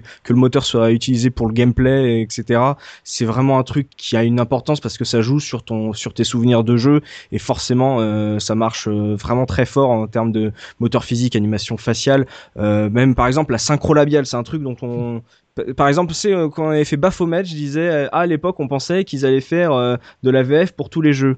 Quand j'ai vu Half-Life 2, je me suis dit tiens, bah tout le monde va faire un moteur où euh, les personnages vont bouger leur bouche en fonction de la piste audio qui va passer. Hmm. Parce qu'à partir du moment où c'était fait, et ben voilà, bah, faisons ça parce que c'est raison parfait. de revenir en arrière. Oui, voilà, c'est c'est le futur. En 2017, il y en a encore qui se foirent complètement, quoi. Exactement, c'est pour te montrer à quel point il était en avance sur euh, sur euh, sur son temps. D'ailleurs, notez qu'il fallait pas une config de la mort qui tue pour faire tourner Half-Life 2, contrairement à par exemple Far Cry qui mettait mon PC à genoux, que je trouve aujourd'hui euh, Far Cry beaucoup plus moche que Half-Life 2. Il était ultra bien optimisé, il tournait, euh, c'était c'était du velours. En termes de technique, c'est euh, les éléments, ça soit l'eau, dire le fait que euh, les Ah, objets toi et lourds l'eau, coulent. hein. C'est quelque Ah chose oui, que t'aimes beaucoup, l'eau, toi. C'est c'est c'est c'est mon indicateur, c'est mon thermomètre de qualité d'un jeu. Je regarde l'eau. Donc imagine à Half-Life 2, j'ai jeté une planche en bois, je l'ai vu flotter, j'ai jeté un baril, je l'ai vu couler, je fais best game ever. Voilà. Il y a de la physique dans l'eau aussi. Qu'est-ce qui se Non, passe? non, mais oui, tu rigoles, mais les frottements, etc., le fait que euh, tu poses euh, des objets sur une planche et la planche elle va pencher et elle va prendre en compte le poids de Gordon Freeman de l'autre côté. Enfin, c'est c'est un truc totalement dingue. Une balançoire, tu avances sur une balançoire, la balançoire elle bouge. Mais euh, et même en termes de, on va dire, de texture, si je donne une anecdote par exemple, on revient au début du jeu où t'es dans le, on va dire dans le ghetto. J'espère, je vais dire un truc, je vais juste dire un mot. Je pense que les comparses vont tilter. La porte en verre brisé. Je- Ah, t'es dans un bravo. t'es dans un appartement euh, de base donc euh, très classique et tout un peu délabré et tu rentres t'es dans le on va dire dans le hall d'entrée de la- l'appartement et t'as une porte euh, qui est fermée et donc j'appuie sur E pour ouvrir la porte donc la porte s'ouvre et la porte au milieu a un, on va dire un rectangle de verre brisé. Quand elle s'ouvre j'ai bugué. Euh, je, je me revois en 2004 et même quand j'ai refait le jeu j'ai fait j'avais une petite larmichette d'émotion j'ai bugué parce que c'était pas genre une texture de verre brisé c'est-à-dire, je voyais de l'autre côté la pièce déformée par le verre brisé. C'est, ça a l'air bête comme ça. Je veux dire, bah oui, c'est une porte en verre brisé, enfin. Oui, à l'époque, c'était juste ouf. Je dire, l'eau, toutes les textures, le verre brisé, la pierre, le sable. Dire, euh, bon, le sable, on a fait mieux, mais en termes de, de transparence et tout, c'était une claque. Tu vois, c'était pas genre euh, un monstre de puissance, mais c'était d'une justesse en termes de, d'éléments, euh, même des animations faciales, euh, les yeux qui bougent, etc.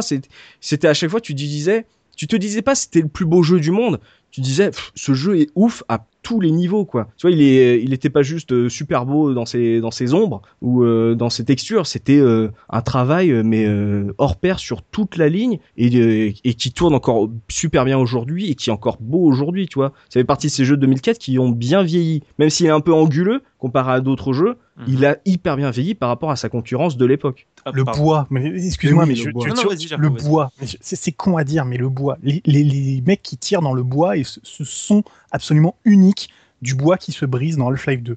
Je- on- n'a jamais refait un son aussi bien approprié que ça.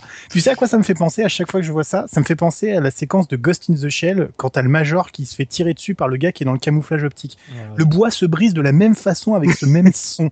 Mais c'est- de la folie ce- ce- ce- cette séquence parce que c'est pareil que le- le- les sons métalliques dans Nova Prospect quand tu passes d'une texture à une autre, cette espèce de texture organique et puis d'un seul coup t'es sur t'es sur du, du béton ou, de- ou du. Enfin, en termes d'ambiance, mais il y a des jeux encore aujourd'hui qui devraient prendre exemple sur, sur Half-Life 2 quoi. Il y a des textures qui sont photoréalistes. C'est c'est- c'est con à dire parce que c'est pas le cas, c'est c'est pas vraiment le cas, mais il y a certaines briques dans Half-Life 2 qui sont modélisées, mais tu sais, c'est- tu fais, mais c'est de la folie quoi. C'est c'est vraiment de la folie. Ces briques rouges, un peu usine, un peu vieillottes, mais elles sont, euh, elles sont magnifiques quoi. Enfin, Ah, franchement, le je- parpaing, mais quel parpaing, mes amis Eh, pour donner Ouais, mais- pour donner un exemple euh, JP euh, pour vraiment qu'on se replonge dans le wow effect euh, je recommande je vais le- on va le mettre en lien dans, dans le billet. Je recommande chaudement la, la vidéo de la démo qui a été présentée à le 3 2003 euh, il y a, elle, est, elle est sur YouTube Bien donc c'était la, la démo technique. Mais la démo technique avec les réactions en live de la presse de l'époque les Ah. mecs qui sont au bout de leur vie. Et c'est pas juste genre waouh les mecs ils en peuvent plus. Ils, alors déjà ils utilisent- ouais, ils voient un matelas bouger, ils sont tous comme des dingues. ça. Le, le gars chope un matelas avec le gravity gun, il le pose sur quelque chose. Le matelas, il est pas rigide euh, posé là. Il épouse la forme euh, où il est. Ils sont, ils sont, ils arrêtent pas de dire waouh, waouh. Ils applaudissent. euh, par exemple, euh, ils voient euh, Gordon Freeman bouger une chaise pour bloquer une porte et voir que l'ennemi arrive pas à passer et va essayer de contourner. Les mecs, ils en peuvent plus pendant toute la démo. Les animations faciales, ils sont là, mais c'est vraiment important de regarder cette vidéo pour te montrer que c'était pas juste graphiquement. C'était pas juste ah, il est très beau ce jeu. C'était mais qu'est-ce que vous avez fait quoi? Dire, euh, Half-Life 1, ouais. c'était pas le plus beau jeu du monde, euh, c'est, ça a jamais été une tuerie graphique. Et ils arrivent avec un truc comme ça. Ah, on a fait notre propre moteur et le truc il déboîte et il est encore actuel aujourd'hui. Michael Otwix, toi qui l'as fait sur euh, console, on a toujours tendance à dire que les portages console de jeux PC sont, un- sont inférieurs, mais c'était sur la 360. Donc, euh, est-ce que tu as vécu une claque aussi impressionnante tant sur le, tant sur le moteur physique que sur les animations, euh, ce genre de choses? Bah, Pas trop, non, justement, parce Non? que euh, bah, après j'ai pas de, de vécu, donc euh, j'étais en train de réfléchir. Je crois que le dernier FPS que j'ai dû faire, ça devait être euh, GoldenEye, tu vois. Donc euh, bon, euh, oui, évidemment que je le trouvais vachement plus beau. En revanche, la claque que, que vous décrivez, je l'ai plus eu là en, en préparant l'émission parce que j'aime bien euh, contextualiser parce que là, je vous écoute parler. pour un jeu de 2003 à 2004, c'est un truc de malade. Alors moi, je l'ai repris sur PC, sur Steam. Et il faut savoir que le jeu euh, a été euh, patché, enfin entre guillemets, euh, en 2015, c'est-à-dire que des mecs ont complètement refait les graphismes. Et là, par contre, j'ai fait ah ouais, quand même. Tu vois, j'avais l'impression de faire un jeu actuel qui, en fait, t'as pas l'impression qu'il a qu'il a plus de 10 ans le jeu. Pour le coup, euh, enfin, l'a très bien décrit. C'est un jeu qui a bien vieilli parce que techniquement, c'était peut-être pas le, enfin, visuellement, pardon, c'était peut-être pas le plus dingue, mais le gameplay étant que bah, quand il rejoue tant d'années après, bah, le jeu il est parfaitement actuel au niveau. Après, évidemment, il y, a des, choses qui sont un peu différentes dans les codes aujourd'hui, mais le jeu tient encore la dragée haute, hein. et notamment, je te dis, quand tu le, quand tu le mets à jour euh, de par euh, la résolution graphique. Donc vraiment, c'est plus aujourd'hui que j'ai eu cet effet un peu waouh en me disant, bah quand même, les mecs à l'époque, euh, c'était pas les bécanes d'aujourd'hui, et ils arrivaient à faire ça. Euh, Soubi, toi qui l'as fait en à peu près 15 fois, le jeu est allé sur une bonne trentaine d'années. Comment est-ce que, une fois que tu l'as eu terminé, est-ce que tu as eu l'impression qu'il avait pris cher avec le temps ou est-ce que t'as as eu le même effet waouh que, que, Enfa et, et Gerfo ont ressenti sur le jeu? Alors, l'effet waouh purement euh, graphique, euh, moi, dès l'époque, il était beau, mais c'est clair que passé après Doom 3, tout ça, Far Cry, moi, je, l'ai trouvé plus beau à l'époque.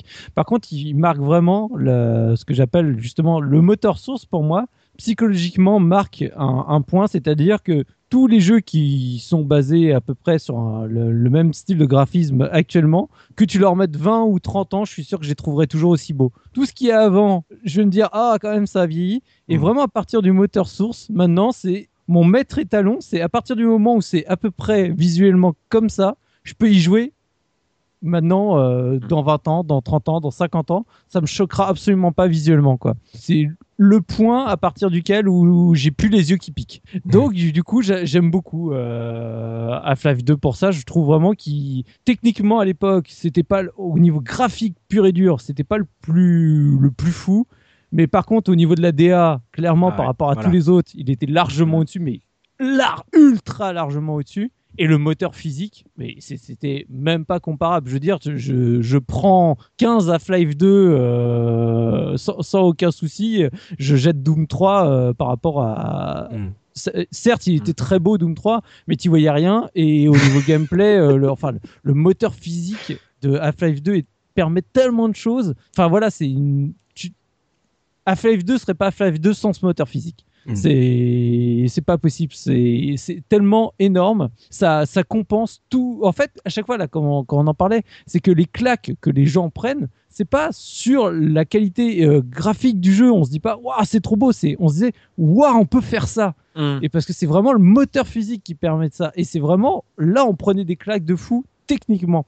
Et, et là-dessus, euh, même encore aujourd'hui, ça reste encore euh, vraiment exceptionnel. Enfin, moi, il y a toujours des moments, là, quand je l'ai refait, là, vraiment pour l'émission, que je l'ai enfin terminé pour l'émission, j'ai eu vraiment des, des moments où j'avais la banane de, des choses que j'ai fait grâce au moteur physique. Le moteur physique est extraordinaire.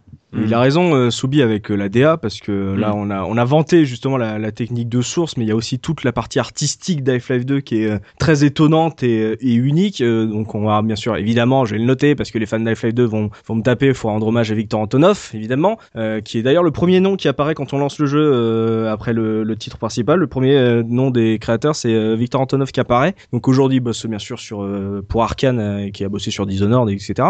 Donc il est responsable de la DA d'Half-Life 2. Elle tranche énormément avec Half-Life 1. Donc on l'a, on l'a déjà dit dans la structure, mais faut se rendre compte que c'est vraiment le jour et la nuit entre le 1 et le 2. Tu mélanges l'architecture d'Europe de l'Est assez vieillotte, assez avec beaucoup de rouille, très à l'abandon en plus quand tu voyages avec la techno ultra futuriste du cartel. Ça crée une sorte, ouais, ça te crée une ambiance unique. C'est un mélange euh, que tu que tu retrouves nulle part ailleurs. En plus, sais, on te fait jamais voir des, on te fait jamais traverser des environnements magnifiques. Dire tu des lignes de, de métro, de train, euh, c'est très dépressif euh, comme comme ambiance. On est très loin du complexe de, de Black Mesa.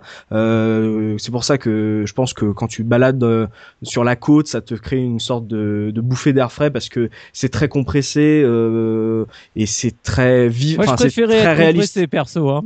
Ah ouais, t'as pas aimé? Moi, je suis le mode trop Non, je dis pas que j'ai pas aimé. Je dis je préfère les séquences quand je suis tout enfermé. Moi, je suis, un vrai troglodyte quoi. Ah, oui, ah bah, tu vois, moi, j'ai, enfin, moi, je, j'aime beaucoup les séquences en véhicule parce que justement, euh, je trouvais que ça me faisait assez peur. J'aimais bien le côté un peu euh, vraiment euh, ouverture, mais Nova Prospect, ça reste peut-être mon niveau préféré. Mais en tout cas, en termes de DA, on est très loin, par exemple, de l'île paradisiaque de Far Cry que moi j'adorais à l'époque, qui maintenant on le retrouve assez facilement, ou les couloirs sombres de Doom 3. C'est vraiment, tiens, artistiquement, je dirais que on est assez proche des Fils de l'homme euh, en termes Oh, de, visuel. Et alors que le Fils de l'homme est sorti après, mais en termes de mélange de d'architecture contemporaine avec un futur euh, très dépressif, je pense que c'est ce qui se rapproche le plus euh, de l'ambiance euh, d'Half-Life 2. Euh, et puis, euh, ça, Tu, on a- tu viens de faire une comparaison exceptionnelle. Maintenant que tu le Ah. dis, ça, me semble tellement évident. C'est- Ah, bah, En- tu vois. enlevez, enlevez moins Mm. d'autres, c'est le film où euh, la, po- la, la population est stérile, non? Voilà, Oui, bah, comme dans Half-Life Ah, 2, mais comme les- dans Half-Life 2, la Ah bah population oui, est stérile. Ah bah oui, bah- ah, il est exceptionnel en plus comme film. On a parlé des animations faciales, je pense aussi c'est ça qui a rendu Alix Vance euh, culte en un seul épisode, c'est euh, tout ce qui est vis- euh, le, le visuel de leurs animations, les grands yeux,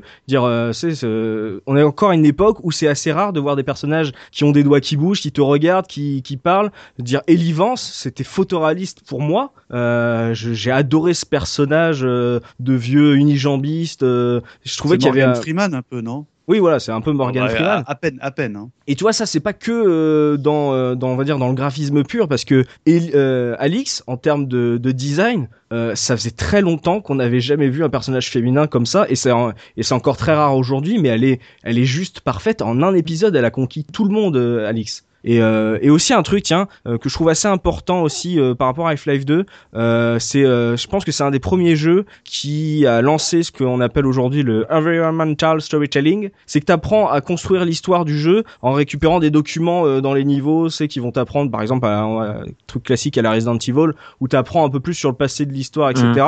Là, c'est la première fois où c'est vraiment à fond, où ton observation des décors va construire l'ambiance et l'univers euh, du jeu, que ça soit euh, les personnages que tu vas rencontrer qui discutent, c'est un truc euh, qui est tiré d'Half-Life 1 où t'étais, tu voyais des scénettes à travers des vitres, là c'est c'est décuplé et tu suis, par exemple, il y a le couple que tu suis tout au long de l'aventure, le couple dépressif et à qui il arrive plein plein d'histoires et que finalement t'es pas sens, enfin t'es pas obligé de, de les de les remarquer, tu vois. Mais en fait, il y a énormément de choses qui est construit à travers, on va dire le la mise en scène des décors. Et c'est un truc qui se retrouve aujourd'hui. Toi et moi, on joue à The Division ensemble. C'est un truc qui est extrêmement présent dans, ce jeu et dans tous les jeux modernes. Et Half-Life 2, c'est un des premiers à avoir tout construit là-dessus, où te, où, où l'impression d'avoir découvert l'univers, mais peu de gens t'en ont parlé. En fait, c'est parce que justement, t'as visité des lieux qui te racontaient des choses. Des- T'es rentré Mhm. dans un bâtiment où t'as vu qu'il s'est passé un truc. Tu sais, tu vois qu'il y a eu des mouvements, il y a des traces de sang, etc. Tu te dis, il s'est passé un truc. Tu peux que le deviner parce que bah tu peux pas revenir en arrière.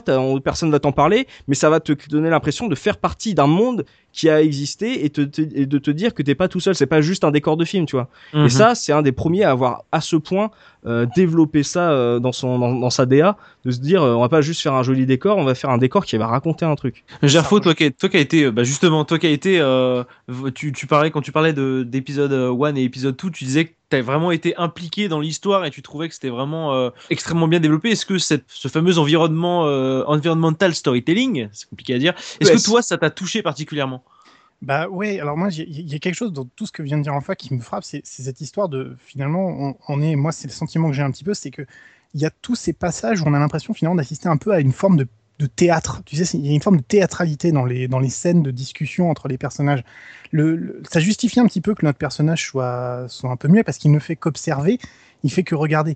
C'est là où le, le- la, la forme de, de ces expressions de visage sont vraiment très importantes. C'est la, la séquence, les, les séquences où euh, on se retrouve finalement à faire une pause, on vient de souffler. et on- la, séquence de basket avec le chien et puis euh, Alix dans le dans le, le backyard de, de- de- près du barrage. Mais c'est c'est un moment où tu te dis, bah, je suis en train de regarder une, une scène de film et on se pose. Voilà, on, on regarde et ça revient à ce que je disais au tout début où tu, tu, tu es un, un spectateur happé dans un univers. Ça, ça se poursuit encore un peu dans le 1 et le 2, mais peut-être de manière un peu moins euh, fréquente et un peu moins pertinente, sauf à la fin de l'épisode 2. Je vais, revenir dessus parce que c'est- cette fin, elle est, elle est vraiment géniale. Mais ouais, il y a, y a- y a du cinéma, il y a, y des envies cinématographiques, il y a des envies de, de, de raconter euh, l'histoire et d'impliquer émotionnellement le joueur. Et ça, moi, enfin, ça, en- encore aujourd'hui, tu vois, il y a cette façon d'impliquer le joueur. Par exemple, je trouve que le, le pou- pouvoir se déplacer librement, quand je parle de théâtre, c'est vraiment ça, parce que pouvoir se déplacer librement au milieu d'une d'un script, parce que finalement, c'est que des scripts qui se passent,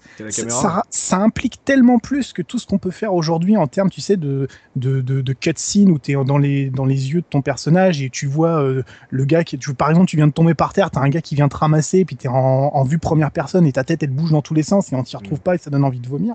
Et là, tu es dans un FPS et tu regardes et c'est juste au théâtre ce soir, voilà, aujourd'hui, le, drame entre euh, Alix et son père, euh, ils sont pas d'accord sur la façon de se présenter.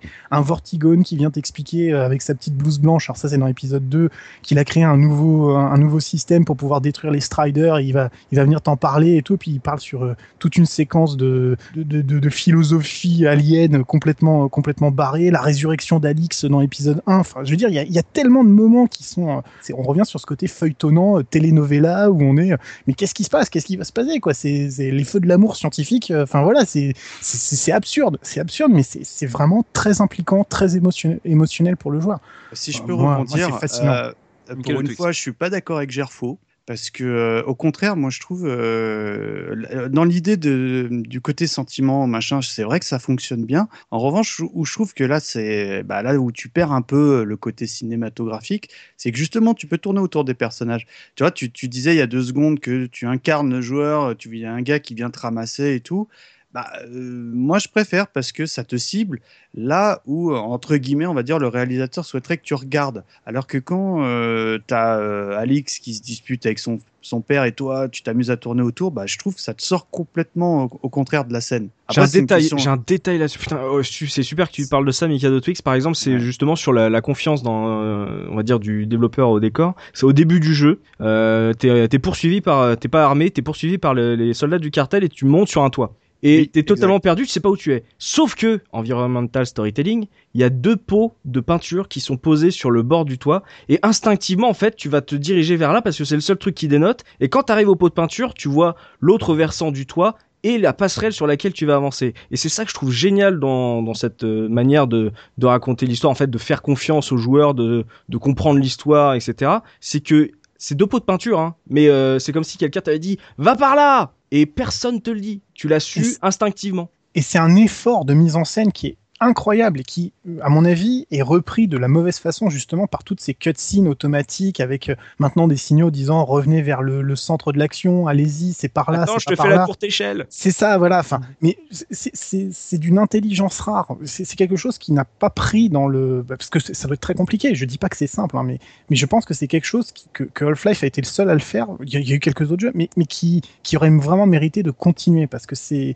Je, je comprends que c'est beaucoup plus simple de, de tenir la main aux joueurs, mais c'est chiant, putain, d'avoir des gens qui sont comme ça à, à, à être obligés de qu'on est obligé de guider par la main toutes les trois secondes parce qu'ils n'ont pas de capacité d'attention, quoi. C'est là, il y a on fait confiance au personnage. Et quelque part, ça se rapproche un peu de Super Metroid aussi, tu sais, cette façon de raconter des histoires simplement en posant des toutes petites informations dans un coin et tout, en disant, voilà, ça s'est passé comme ça. il ça, passé ça ceci. rejoint un peu ce que je disais, notamment par exemple les, euh, l'Overcraft, où euh, bah, la- le, euh, le jeu te, te laisse euh, un peu te débrouiller, mais le gameplay et l'environnement est tellement bien pensé que euh, instinctivement, tu sais, tu veux- tu t'es jamais perdu, alors que tu as l'impression que tu es complètement perdu. Je trouve ça euh, vraiment bon. Alors, Alors- alors, c'est vraiment, je trouve, bien pensé pour moi.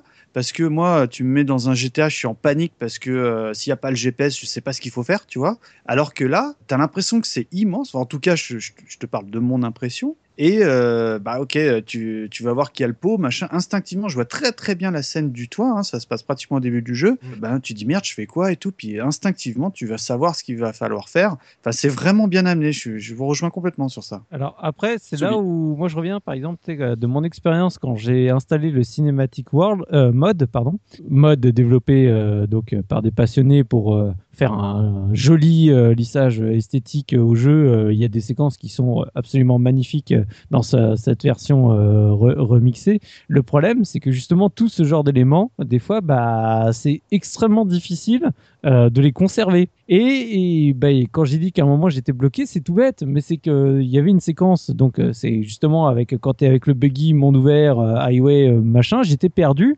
parce qu'il y a un endroit, ils ont changé une texture au niveau du sol qui en fait te permettait de l'identifier simplement l'endroit où tu devais aller que là je n'arrivais pas à voir. Et j'ai tourné en rond euh, jusqu'à être agacé, jusqu'à arrêter le jeu euh, encore une fois euh, à cette époque. Et donc il faut toujours faire super attention à ce genre de choses. Là je parle au modeur, il y, a des moments, il y a des séquences, c'est visuellement c'est fait, c'est réfléchi pour que le, le, joueur suivre un parcours sans justement le prendre par la main, comme on dit. Et ça, il faut pas les dénaturer parce que bah, des fois, tu te retrouves euh, bah, face à un mur. Et là, je, je vous jure, c'est un truc de fou comment j'ai tourné en rond pendant une heure euh, plusieurs fois euh, de suite quand j'étais en mode euh, avec le cinématique mode. Et quand j'ai relancé le jeu standard je l'ai trouvé du premier coup quoi le chemin. Tu sais c'est bouf allez hop c'est parti c'est c'est voilà ça m'a ça m'a énormément frustré. C'est ce qui fait que j'ai dû recommencer encore une fois et finalement que le jeu à l'époque je suis sûr que si j'avais pas eu cette séquence là j'aurais terminé à l'époque. Mais à cause de ça ça m'a arrêté vous m'embêtez beaucoup parce que vous me le vendez extrêmement bien et je, m'attendais à ce que ce soit, vous savez, un de ces jeux euh, un peu mythiques euh, dont on se fait tout un, toute une histoire, un jeu absolument exceptionnel. Et en fait, à, part peut-être euh, Soubi qui émet quelques réserves quand même sur le, sur le scénario, vous, vous me le ah, vendez. J'y mets pas quelques réserves, je dis juste que c'est tout pourri, mais c'est pas. Qui va à fond la caisse sur les réserves. Autant esthétiquement, ça a l'air quand même d'être quelque chose d'assez révolutionnaire. et puis cette, cette environ, environmental storytelling, j'arriverai jamais à le dire avant la fin du podcast qui, euh, qui quand même m'intrigue beaucoup. Euh, avant de passer à la revue de presse et de voir ce que la presse en a pensé, de pouvoir faire notre petite comparaison avec ce que vous, vous en avez pensé, euh, on va faire la pause OST avec Michael Twix. Qu'est-ce que tu nous as concocté? Eh ben, l'OST, je suis un peu ennuyé parce que j'ai réécouté le podcast que vous aviez fait sur Half-Life 1 et en fait, j'ai un peu le même ressenti que j'ai vu à l'époque. C'est-à-dire que bah, OST euh, dans Half-Life, c'est vraiment pas le point fort du truc. Hein. C'est plus, j'ai envie de dire, des musiques d'ambiance, hein, des nappes, hein, euh, qui, qui euh, moi, pour être tout à fait honnête avec vous, bah, je les ai même mis au minimum parce que ça me dérangeait même dans ma progression dans le jeu. Donc c'est un peu, je suis un peu ennuyé. Bon, en, introduction, je vous ai mis le monologue du G-Man parce que je, le trouve vraiment exceptionnel. Et euh, bah, là, par rapport au premier jeu, c'est toujours euh, composé par Kelly Bellet, hein, qui est vraiment euh, pas du tout de la partie à la base, hein, qui est plus un développeur. Et comment dire Et en fait, euh, j'ai eu même eu beaucoup de mal à, trouver. J'ai heureusement Enfalmir étant un grand fan du jeu m'a un peu conseillé euh, des titres parce que moi, bêtement, j'avais sélectionné, vous savez, le titre qu'on entend dans à peu près tous les jeux Valve. Mmh. Euh, vous savez, avec l'espèce de bonhomme qui ressemble au garçon bouché avec un truc dans le dos là. Sauf que notre copain Gerfo l'avait déjà sélectionné parce que cette musique était déjà présente dans le premier opus. Donc du coup, sous les conseils d'Enfa, je vais vous proposer un petit medley du titre Requiem for euh, Ramenon et ah. euh, du triage At Down. Voilà. Et bon, on s'écoute ça tout de suite et on se retrouve juste après pour la revue de presse de Subikun.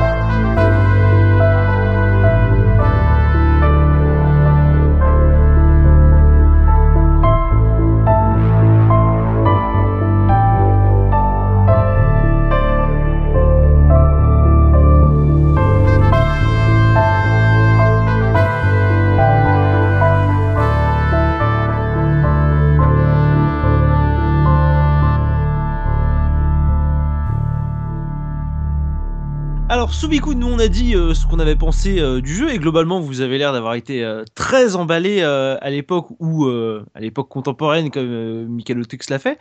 Qu'est-ce que la presse a pensé du jeu à l'époque? Est-ce que est-ce qu'elle a trouvé que c'était nul ou est-ce qu'elle a vanté ses mérites et dit waouh comme à l'E3 euh, comme fan nous l'avait dit? Ouais, alors déjà, je vais revenir juste avec un, un petit argu market. Alors en fait, il faut savoir que j'ai pas retrouvé de, de, de pub à l'époque de A5 2. Alors je l'ai sûrement loupé parce que ça, ça me semble surprenant qu'il n'y en ait pas eu une seule dans les magazines. Par contre, ce que j'ai trouvé sympa, c'est ce que j'avais complètement oublié et en la revoyant, je m'en je m'en suis rappelé. Il y a eu une petite pub télé. euh, six mois après sa sortie, donc en mai 2005, euh, pour euh, la version PC, hein, toujours. hein, En France? Oui, en France. Tu vas sur le site de ina.fr, tu verras une magnifique pub de 30 secondes euh, donc euh, de Half-Life 2 qui te vante bah, tous les mérites de Half-Life 2 Ah. en disant et maintenant le prix a baissé et en plus il y a Counter-Strike Source dedans. surtout tu fonces dessus quoi. Et je trouve que bah les pubs PC bah, il n'y en avait pas non plus des tonnes. Et là, en, en trouvant celle-là, bah, franchement, j'ai été super surpris. Donc, euh, bah, je vous invite à aller Ouais. jeter un petit coup d'œil, ça fait toujours plaisir.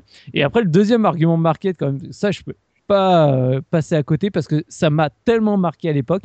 Bah, c'est à l'époque de la sortie de la Orange Box. Mhm. C'est en fait, tu voyais derrière la boîte, bah, tu avais un, pareil, un petit argument euh, market toujours sympathique, c'est la meilleure affaire de l'histoire des jeux vidéo. tu avais cinq quand jeux en une seule boîte. Et c'est bête à dire, mais je trouve que c'est vrai. Que, Rappelle-nous les cinq titres, c'est quoi? C'est Half-Life, épisode 1, 2, et, euh, il y a Portal. Portal et Team Fortress 2. Ah oui, ah bah, je les ai tous faits, tu vois. À l'époque, j'avais tous essayé et, et, euh, je les avais trouvés très très bien. Bah, moi, je, je trouve que c'est une compile qui est extraordinaire, sincèrement. je Quand reconnais, je quand, reconnais. quand, si tu n'avais pas Half-Life 2 euh, à côté et que tu, du coup, euh, tu as acheté les 5, vraiment les 5 d'un coup, franchement, quand tu vois la qualité des. euh, enfin, du coup, moi je, moi, je dis plutôt 3 jeux parce que Oui, oui, pour oui. moi, Half-Life 2 et épisode 1 et 2 font partie du même environnement. De toute façon, rien que pour Portal, ça valait. tu, tu, tu pouvais euh, enlevez- enlevez-moi un doute, je fais un petit, euh, petit aparté, mais euh, Portal, moi, comme beaucoup de gens, je l'ai connu euh, via cette euh, compilation, mais il n'existait pas en standalone, tu pouvais l'avoir Non. que Non, dans cette justement. Ah bon c'était le, c'était soi-disant le plus petit jeu et tout machin, et c'est devenu la, la, Sorti le- après, ouais. on a le nouveau, la nouvelle licence il est, absolument il est sorti, il est sorti, euh, genre on rajoute ça en bonus euh, dans Exactement. cette. euh, comp- ah ouais, ah bah c'est C'était un, jeu de modeur, c'était un jeu de modeur, ça. Mm. Pour Ouais, l'anecdote, c'est je je, me, sou- je me souviens à l'époque pour l'anecdote que j'avais un collègue de boulot qui me disait euh, Ah, sur mon PC il y a un jeu trop cool qui va sortir, ça s'appelle Portal et moi je suis là, euh, moi je suis sur Xbox, euh, je pourrais pas y jouer. Et est sorti cette fameuse compilation et j'ai pu le faire, mais du coup après Portal 2. Ah, oui, c'est parce que moi je suis pas quelqu'un de très clair dans les chronologies des jeux, mais euh, je me suis fait une espèce de flashback de jeu. Mais, euh, mais ouais, ouais, comme. euh, comme disait Gerfo, ouais, d'abord sur PC et ensuite ils l'ont rajouté dans la Orange Box, euh, Oui. histoire de, de se dire on vous met un petit truc en plus et en fait le petit truc en plus est finalement peut-être le plus intéressant de tout ce qu'il y a dedans. Ouais. Sans dénigrer Half-Life 2 bien sûr. Et donc maintenant, je reviens à la revue de presse. Je, je vais essayer de, de, de faire ça au plus simple parce que sincèrement, quand tu vois le nombre de portages qu'il y a eu du jeu, plus épisode 1 et 2, plus euh, enfin tout ce qui se rajoute, en fait, euh, la revue de presse, elle est pharaonique. Il y en a dans tous les sens, ça part dans tous les sens. Donc, je vais déjà me reconcentrer sur Half-Life 2 PC à sa sortie. Alors, il Mhm. faut savoir, donc, euh, au niveau des, des notes, bah, chez Metacritic, il est à 96 sur, sur 100, donc une excellente note. Mhm. Et donc, quand on reprend quelques détails de, de tests où j'ai retrouvé les notes, bah, chez PC Jeux, 95%, chez Jeux Vidéo Magazine, 19 sur 20, euh, Ouh. Canard PC, 10 sur 10, Joystick, 8 sur 10, euh, jeuxvideo.com, 18 sur 20, Gamecult, 9, euh, le 9 Select, que des notes euh, vraiment très très bonnes. Euh, la version Xbox sortie un peu plus tard a, a des bonnes notes, mais légèrement moindres, euh, de- comme je- j'en avais parlé. Chez Console Plus, il est à 16 sur 20. Chez Joypad, il est à 8 sur 10. Et chez Jeux Vidéo Magazine, il est à 17 sur 20. Donc ça reste quand même des, des- des très bonnes notes. Là, là on parle des, des notes, excuse-moi, de, de la version Xbox, euh, première Xbox, pas Xbox. 360. Oui voilà. Xbox. C'est pour être sûr de. Parce que tout le monde l'oublie, mais il est sorti sur Xbox voilà, avant la. Orange Box. que version que j'avais, que j'hésitais à prendre. Quoi. Oui voilà. Donc voilà. Donc c'était pour remettre un peu les, les notes euh, dans, dans le contexte. Après, je vais revenir surtout sur euh, deux tests. Donc le, le premier, ça va être celui de Canard PC, puisqu'il a lui a mis euh, la note parfaite, le 10 sur 10. Et après, je reviendrai sur Joystick parce que j'écris 8 sur 10, mais sincèrement, vous verrez quand je vais vous lire quelques passages du, du test, tu te demandes s'ils n'ont pas hésité à mettre moins. Ouais. Et donc ça va, c'est deux tests vraiment complètement à l'opposé. Donc c'est extrêmement intéressant. Alors chez Canard PC, de toute façon, ça commence, c'est le shoot parfait. Bah, de toute façon, euh, 10 sur 10. hein. Il y a 6 pages euh, absolument où tu sens que le testeur, il a jubilé au plus haut point. Euh, C'est, enfin, c'est même plus jubilé, je pense, à ce stade-là. Je vous lis juste l'intro, parce que l'intro, je la trouve extrêmement rigolote. Ah les gars, on est déçus. On l'attendait depuis 6 ans et bah voilà, c'est nul. Je me suis emmerdé pendant toute la campagne solo. Il y a des missions ridicules, on se bat avec des pistolets à bouchon contre des ennemis qui ressemblent à des clowns. Et puis à la fin, on apprend que tout cela n'était qu'un rêve, que Gordon Freeman est en fait un employé de banque de- au Crédit Agricole et que l'homme à la valise n'est que son beau-frère Raymond, VRP chez Samsonite.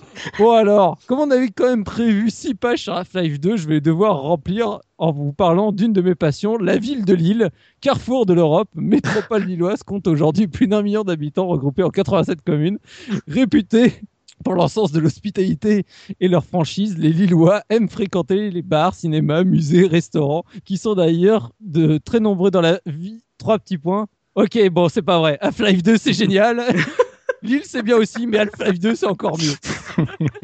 Oh là là et après, c'est parti, mais alors il s'arrête plus. Euh, c'est en gros, on te parle de tout, euh, enfin tout ce qui lui, a, qui lui a plu.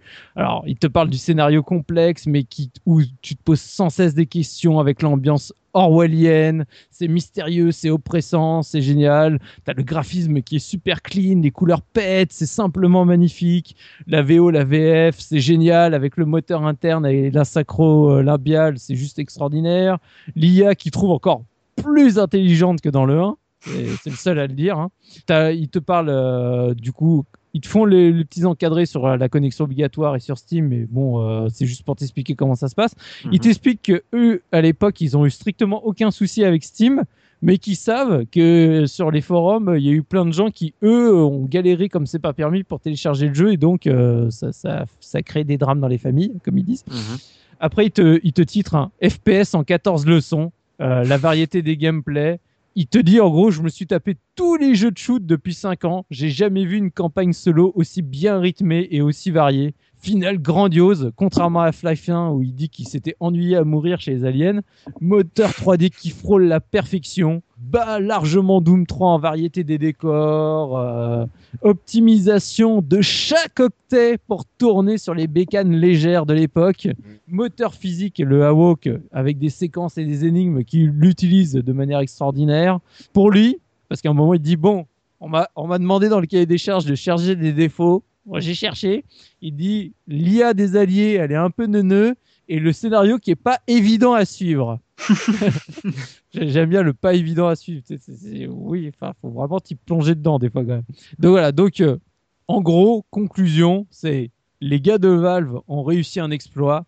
Ils ne nous ont pas trahis. On attendait tellement de choses de Half-Life 2 qu'on pensait qu'on serait forcément déçus. Bah non. Les bougres, ils nous livrent un chef-d'œuvre, une référence, le nouveau standard du jeu d'action, le meilleur shoot 3D de la planète. Il suffit d'y jouer quelques minutes pour être happé par l'intensité de l'action et la beauté des décors. La campagne solo est passionnante, la réalisation irréprochable, le gameplay change continuellement pour que le joueur ne soit jamais lassé. En clair, c'est aussi parfait qu'un jeu puisse l'être. voilà. Agbo qui a jubilé sa maman. Donc ça, c'était du côté de Canard PC où euh, donc euh, voilà, bah, euh, il, a aimé. Et de l'autre côté, bah, on a chez Joystick, comme je disais, quand j'ai vu la note, bah, j'ai vu euh, 8 sur 10, je me suis dit, bah, une très bonne note comme d'habitude, test par atomique. Et en fait, bah, quand tu le lis en détail, tu te rends compte qu'il y a plein d'éléments, plein de petits détails qui, qui les ont un peu dérangés. Alors, le premier paragraphe est également un paragraphe de l'escroc, comme chez euh, Canard PC, mais il est beaucoup moins rigolo, donc euh, je vous laisserai aller le voir. Euh, on te parle des personnages du Half-Life 1 que tu retrouves après dans, dans Half-Life 2, et dont on te parle d'Alix, euh, toujours avec la description des, des testeurs de l'époque, que je trouve toujours dommage, parce que surtout, bah, ce que j'adore chez Alix, et ce qu'a dit Enfa, c'est que c'est le, un des meilleurs personnages féminins en termes de design, en termes d'écriture qu'on a eu ces dernières années, et il te l'écrit, Alix, objet de fantasme torride pour des millions de joueurs, euh, des millions de fans en chaleur.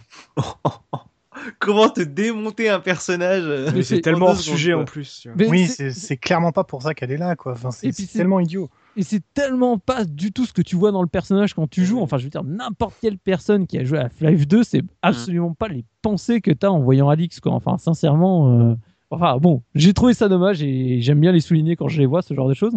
Après, du coup, on revient donc sur euh, les trucs classiques, donc euh, la synchro labiale qui est extraordinaire, le moteur AWOK donc qui est, génial, on parle du portal gun, etc.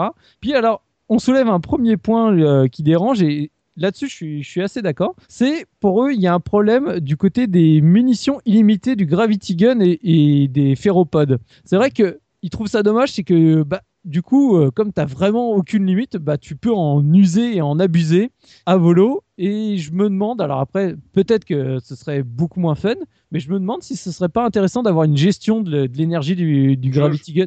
Ouais, une jauge ou euh, si ça rajouterait pas une intensité. Je me, je m'étais pas posé la question jusque-là, mais en lisant le test, je me suis dit, ah, peut-être qu'ils ont raison. Je je dis pas que, que j'adhère forcément, mais je, pourquoi pas. Après, du coup, euh, il te parle justement des bonnes idées qu'il y a au- autour des, des 14 chapitres, mais il te dit en gros, ce qui est dommage, c'est que la, bah, bonne idée, elle est réitérée jusqu'à plus soif. Notamment, bah, tu as l'exemple, bah, tu vois un strider, tu cherches la caisse de roquettes, car il y en a forcément une, tu campes et boum boum boum dans, dans le strider. C'est rigolo la première fois, mais bon, au bout de la cinquième fois, ça devient lassant. Je, je peux pas lui donner tort, mais moi, ça m'a éclaté les cinq fois. Donc, euh, mais voilà, c'est, je, je comprends la remarque. Le Strider aussi, du coup. Oui. Ça techniquement, ça c'est pareil, j'ai j'ai été vachement surpris. C'est au final, il faut se rendre à l'évidence. Half-Life 2 arrive incontestablement derrière un Far Cry et se situe plutôt au niveau d'un Medal of Honor bataille du Pacifique. Oh, là quand là même. là, ça, Euh, c'est ouais, là- super dur, ça. Ah ben je, vous- je vous avais Ah dit. hein. ouais, je l'ai vu, je l'ai vu le truc. Donc euh, après, euh, t'arrives les véhicules, c'est on prend, mais c'est très classique. Bon. Euh, en gros, on dit le jeu ça aurait été une claque absolue, mais s'il était sorti en temps et en heure, comme il arrive à la bourre, bah dommage. Euh, on dit l'OST, bah c'est en vrai retrait, l'ambiance sonore aussi. Bon, Ouais. ok. Certains chapitres un peu trop vides, un peu trop faciles. Et en gros, on te dit rapidement, bah, tu as toutes les armes et, ce qui, et tu connais tous les ennemis du jeu aussi, pareil, dans les premières heures. Ce qui fait que bah, après, tu plus de surprise. Tu as, déjà tout expérimenté dans les premières et- heures de jeu. et d'ailleurs, il y a combien de niveaux de difficulté? Je crois qu'il y en a trois dans le jeu, non? Oui. Bah, facile, normal, difficile. Ouais, classique. Et ça change quoi au niveau euh, gameplay? Où Ils sont beaucoup plus résistants? Il y a plus de soldats? Comment ça se passe? Je sais pas, j'ai pas trop pratiqué les trois euh, niveaux de difficulté, donc moi je pourrais pas te dire. Tu Ah. prends juste plus de dégâts, quoi. Mm. D'accord, ok. Donc voilà, donc on arrive à la conclusion. Euh, bousculé par la concurrence, Half-Life 2 passe un peu à côté de son énorme potentiel. Si le spectacle est incontestablement au rendez-vous, les délais de développement supplémentaires n'ont hélas pas été suffisants pardon, pour équilibrer parfaitement son gameplay. Résultat, malgré un bon niveau, Half-Life 2 manque parfois de rythme et n'est pas toujours aussi captivant que les meilleurs du genre. C'est cependant un titre à essayer, ne serait-ce que pour son moteur physique. Allez, tiens, prends ça dans les dents. Ah, Et là, il se prend un quoi. 98% et tu comprends pas. Non, non, ça, il, a, il a 8 sur, euh, 8 sur 10. Et, et du Ah, coup- 8 sur 10, c'est exceptionnel, non? Non, c'est Bah, pas. Je sais pas, quand tu, quand tu lis le truc, t'as bon l'impression jeu. que- t'as l'impression qu'il est, qu'il est- il est déçu, le type. Et donc voilà, as le... en plus, c'est le Gravity Gun, les bons graphismes, le scénario travaillé et en moins, parfois trop mou et moins novateur que prévu. Bon, je- Il avait mis la barre très haut, alors. Bah lui, il en attendait peut-être plus que Canard PC ou je sais pas, mais et en tout cas, c'est vraiment vraiment marquant la différence entre les deux. Après, je vais pas revenir en détail sur euh, les sorties de épisode 1, épisode 2. Faut juste savoir qu'en général, bah, les notes de épisode 1 et 2 sont quand même largement inférieures à Half-Life 2. Si je prends juste l'exemple, et je prendrai que l'exemple euh, parce que sinon on va y passer 3 heures, sur Gamecult qui a fait donc tous les tests, bah, j'avais dit le, le premier jeu il a eu un 9 select. Ensuite, bah, épisode 1, il a eu 7, euh, 7 sur 10. Épisode 2, pareil. Mhm. Et, c'est, et ce qui est marrant, c'est quand on reprend la Orange Box, parce que c'est quand même aussi un point important.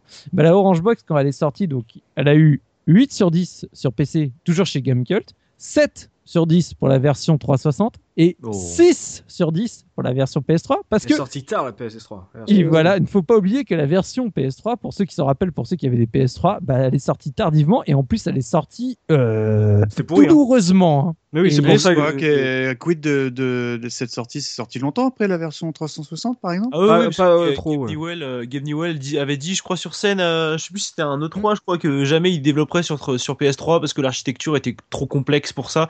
Et au final, il a fini par la sortir quand même, mais ouais, quelques années après que ce soit sorti Ah sur. ouais, Et Sur après, il PC, est, et après, il est venu sur la. Oui, c'était c'était pas bon. Et après, il est venu sur la scène de PlayStation pour dire que Portal 2 serait sur PS3 et et Steam aussi. euh, tout le monde a été choqué de le voir sur la scène de PlayStation parce qu'il avait chié sur le sur le sel. euh, Il avait raison. C'est une catastrophe à développer sur PS3 à l'époque. Donc voilà, donc D'accord. je voulais remettre un peu ce, ce- ce petit point parce que c'est vrai que ça avait énormément marqué à l'époque. Quand, quand j'ai relu les tests, quand j'ai revu les notes, je me suis dit, ah oui, c'est vrai qu'il y avait eu cette histoire avec la version PS3. Mm. Et pour moi, c'est important d'en parler. Quoi. Bah, merci pour la réflexe. Oui, c'est c'est quand même amusant. D'un côté, on a Canard PC qui, s'il pouvait, mettrait euh, 15 sur 10 à Half-Life 2, apparemment. Et puis, c'est Joystick, Joypad, je... Ouais, joystick Joystick, qui a l'air quand même beaucoup plus réservé. euh, sur le jeu. à l'époque. Ouais, ouais, c'est. Apparemment, euh, c'est... il est sorti si tard que ça qu'il ne vaut plus le coup d'être fait, apparemment. Enfin. Le, c'est le sitar, c'est un an quoi. hein. Ouais. Oui, c'est ça. Parce C'est... qu'à l'époque, le truc qui sort super tardivement, c'est aujourd'hui, Ah c'est presque le, la routine, quoi. Tu sais, c'est oh, reculer de, de, ça. un an et demi. Pff, Mm. euh, classique, quoi. C'est non, à l'époque, c'était euh, et ça a valu les drames, tu sais, du, du vol du code source. euh, Ouais. Tu sais, par, euh, enfin, je pense qu'on en parlera peut-être. On va en parler en anecdote, ouais. C'est c'est le, c'est le bon, le- la bonne transition que tu m'offres. Bah, on y vient justement, Gerfo, les anecdotes. Est-ce qu'on a oublié des choses? Merci Soubi pour la revue de presse. Et est-ce qu'on a oublié des choses, Gerfo, sur, sur ce jeu, des petites pépites croustillantes qui mettraient du sel sur ce Half-Life 2 Bah, je vais, je vais embrayer tout de suite sur cette histoire de, de source code. Donc en fait, on, on- on a eu la, la première présentation à l'E3 2002, donc euh, avec la vidéo donc qu'on a évoquée un peu plus tôt dans le podcast, qui a mis une telle hype que Valve s'est un peu senti obligé d'annoncer une date de sortie au 30 septembre 2003. Euh, et ils savaient pertinemment à ce moment-là qu'ils étaient incapables de, de, de le sortir à cette date-là. Ils ont été obligés d'a- d'annuler une semaine avant la date annoncée. Ils ont Oh, annulé le 23 septembre 2003 la sortie de, de Half-Life 2. Donc euh, imaginez la, la, la déception qui pouvait se propager. Et deux semaines après, on a eu le leak, donc la version qui s'appelle The Leak. Vous pouvez toujours la trouver. euh, la version bêta euh, issue, la démo technique issue de l'E3, qui a fait euh, doublement scandale puisque euh, bah, non seulement elle montrait que euh, y avait encore beaucoup de choses qui n'étaient pas euh, complètement finalisées, mais en plus que Game Newell avait menti au moment de la présentation de l'E3 puisqu'il avait annoncé que toutes les séquences qui avaient été montrées étaient en temps réel et en fait il y avait beaucoup de scripting comme dans le Half-Life 1 et bah, c'est assez étonnant mais Valve s'en est quand même plutôt bien tiré de cette histoire-là alors qu'aujourd'hui on est tout le temps avec la capacité d'internet à se mobiliser quand un développeur annonce des choses qui sont fausses même si on s'étonne plus tellement des downgrades graphiques entre une présentation de 3 et la release d'un jeu Alors, de quoi tu Bah. parles? Je vois pas de quoi tu parles. et ils ont, euh, ils, voilà, ils ont été, ils ont été. Alors il faut, il faut noter que cette euh, fuite de code qui est, apparue n'est n'est pas due au, au fait que le jeu a été annulé. hein. C'est un hasard un peu particulier qui a fait que le timing s'est présenté comme ça, mais il n'y a pas de, il n'y a pas de, de, de- de lien. fuite. C'est pas quelqu'un qui a cherché à, à se venger ou quoi que ce soit. C'est juste une erreur a priori euh, qui, qui s'est passée. Moi, Alors, pour moi, la légende urbaine, c'était toujours un espèce d'étudiant frustré qui, euh, dégoûté de la- l'absence de sortie, euh, une avait légende. piraté sauvagement les, les serveurs de Valve. Il s'est pas fait pincer par euh, le FBI ou quelque chose comme ça, non? Si, si, si. ça Ah, bah, si, Ouais. ouais. Alors, il y en a qui disent que c'est une rumeur, il y en a d'autres qui disent que a priori c'était pas le cas, puisque en fait la, majeure partie de ce qui était contenu dans la, dans la démo de l'E3 de façon était déjà sorti des standards de production. C'est-à-dire que par exemple, il y avait des armes, euh, il y avait beaucoup d'armes qui étaient prévues, euh, style euh, l'OICW, certains, certains fusils mitrailleurs, etc.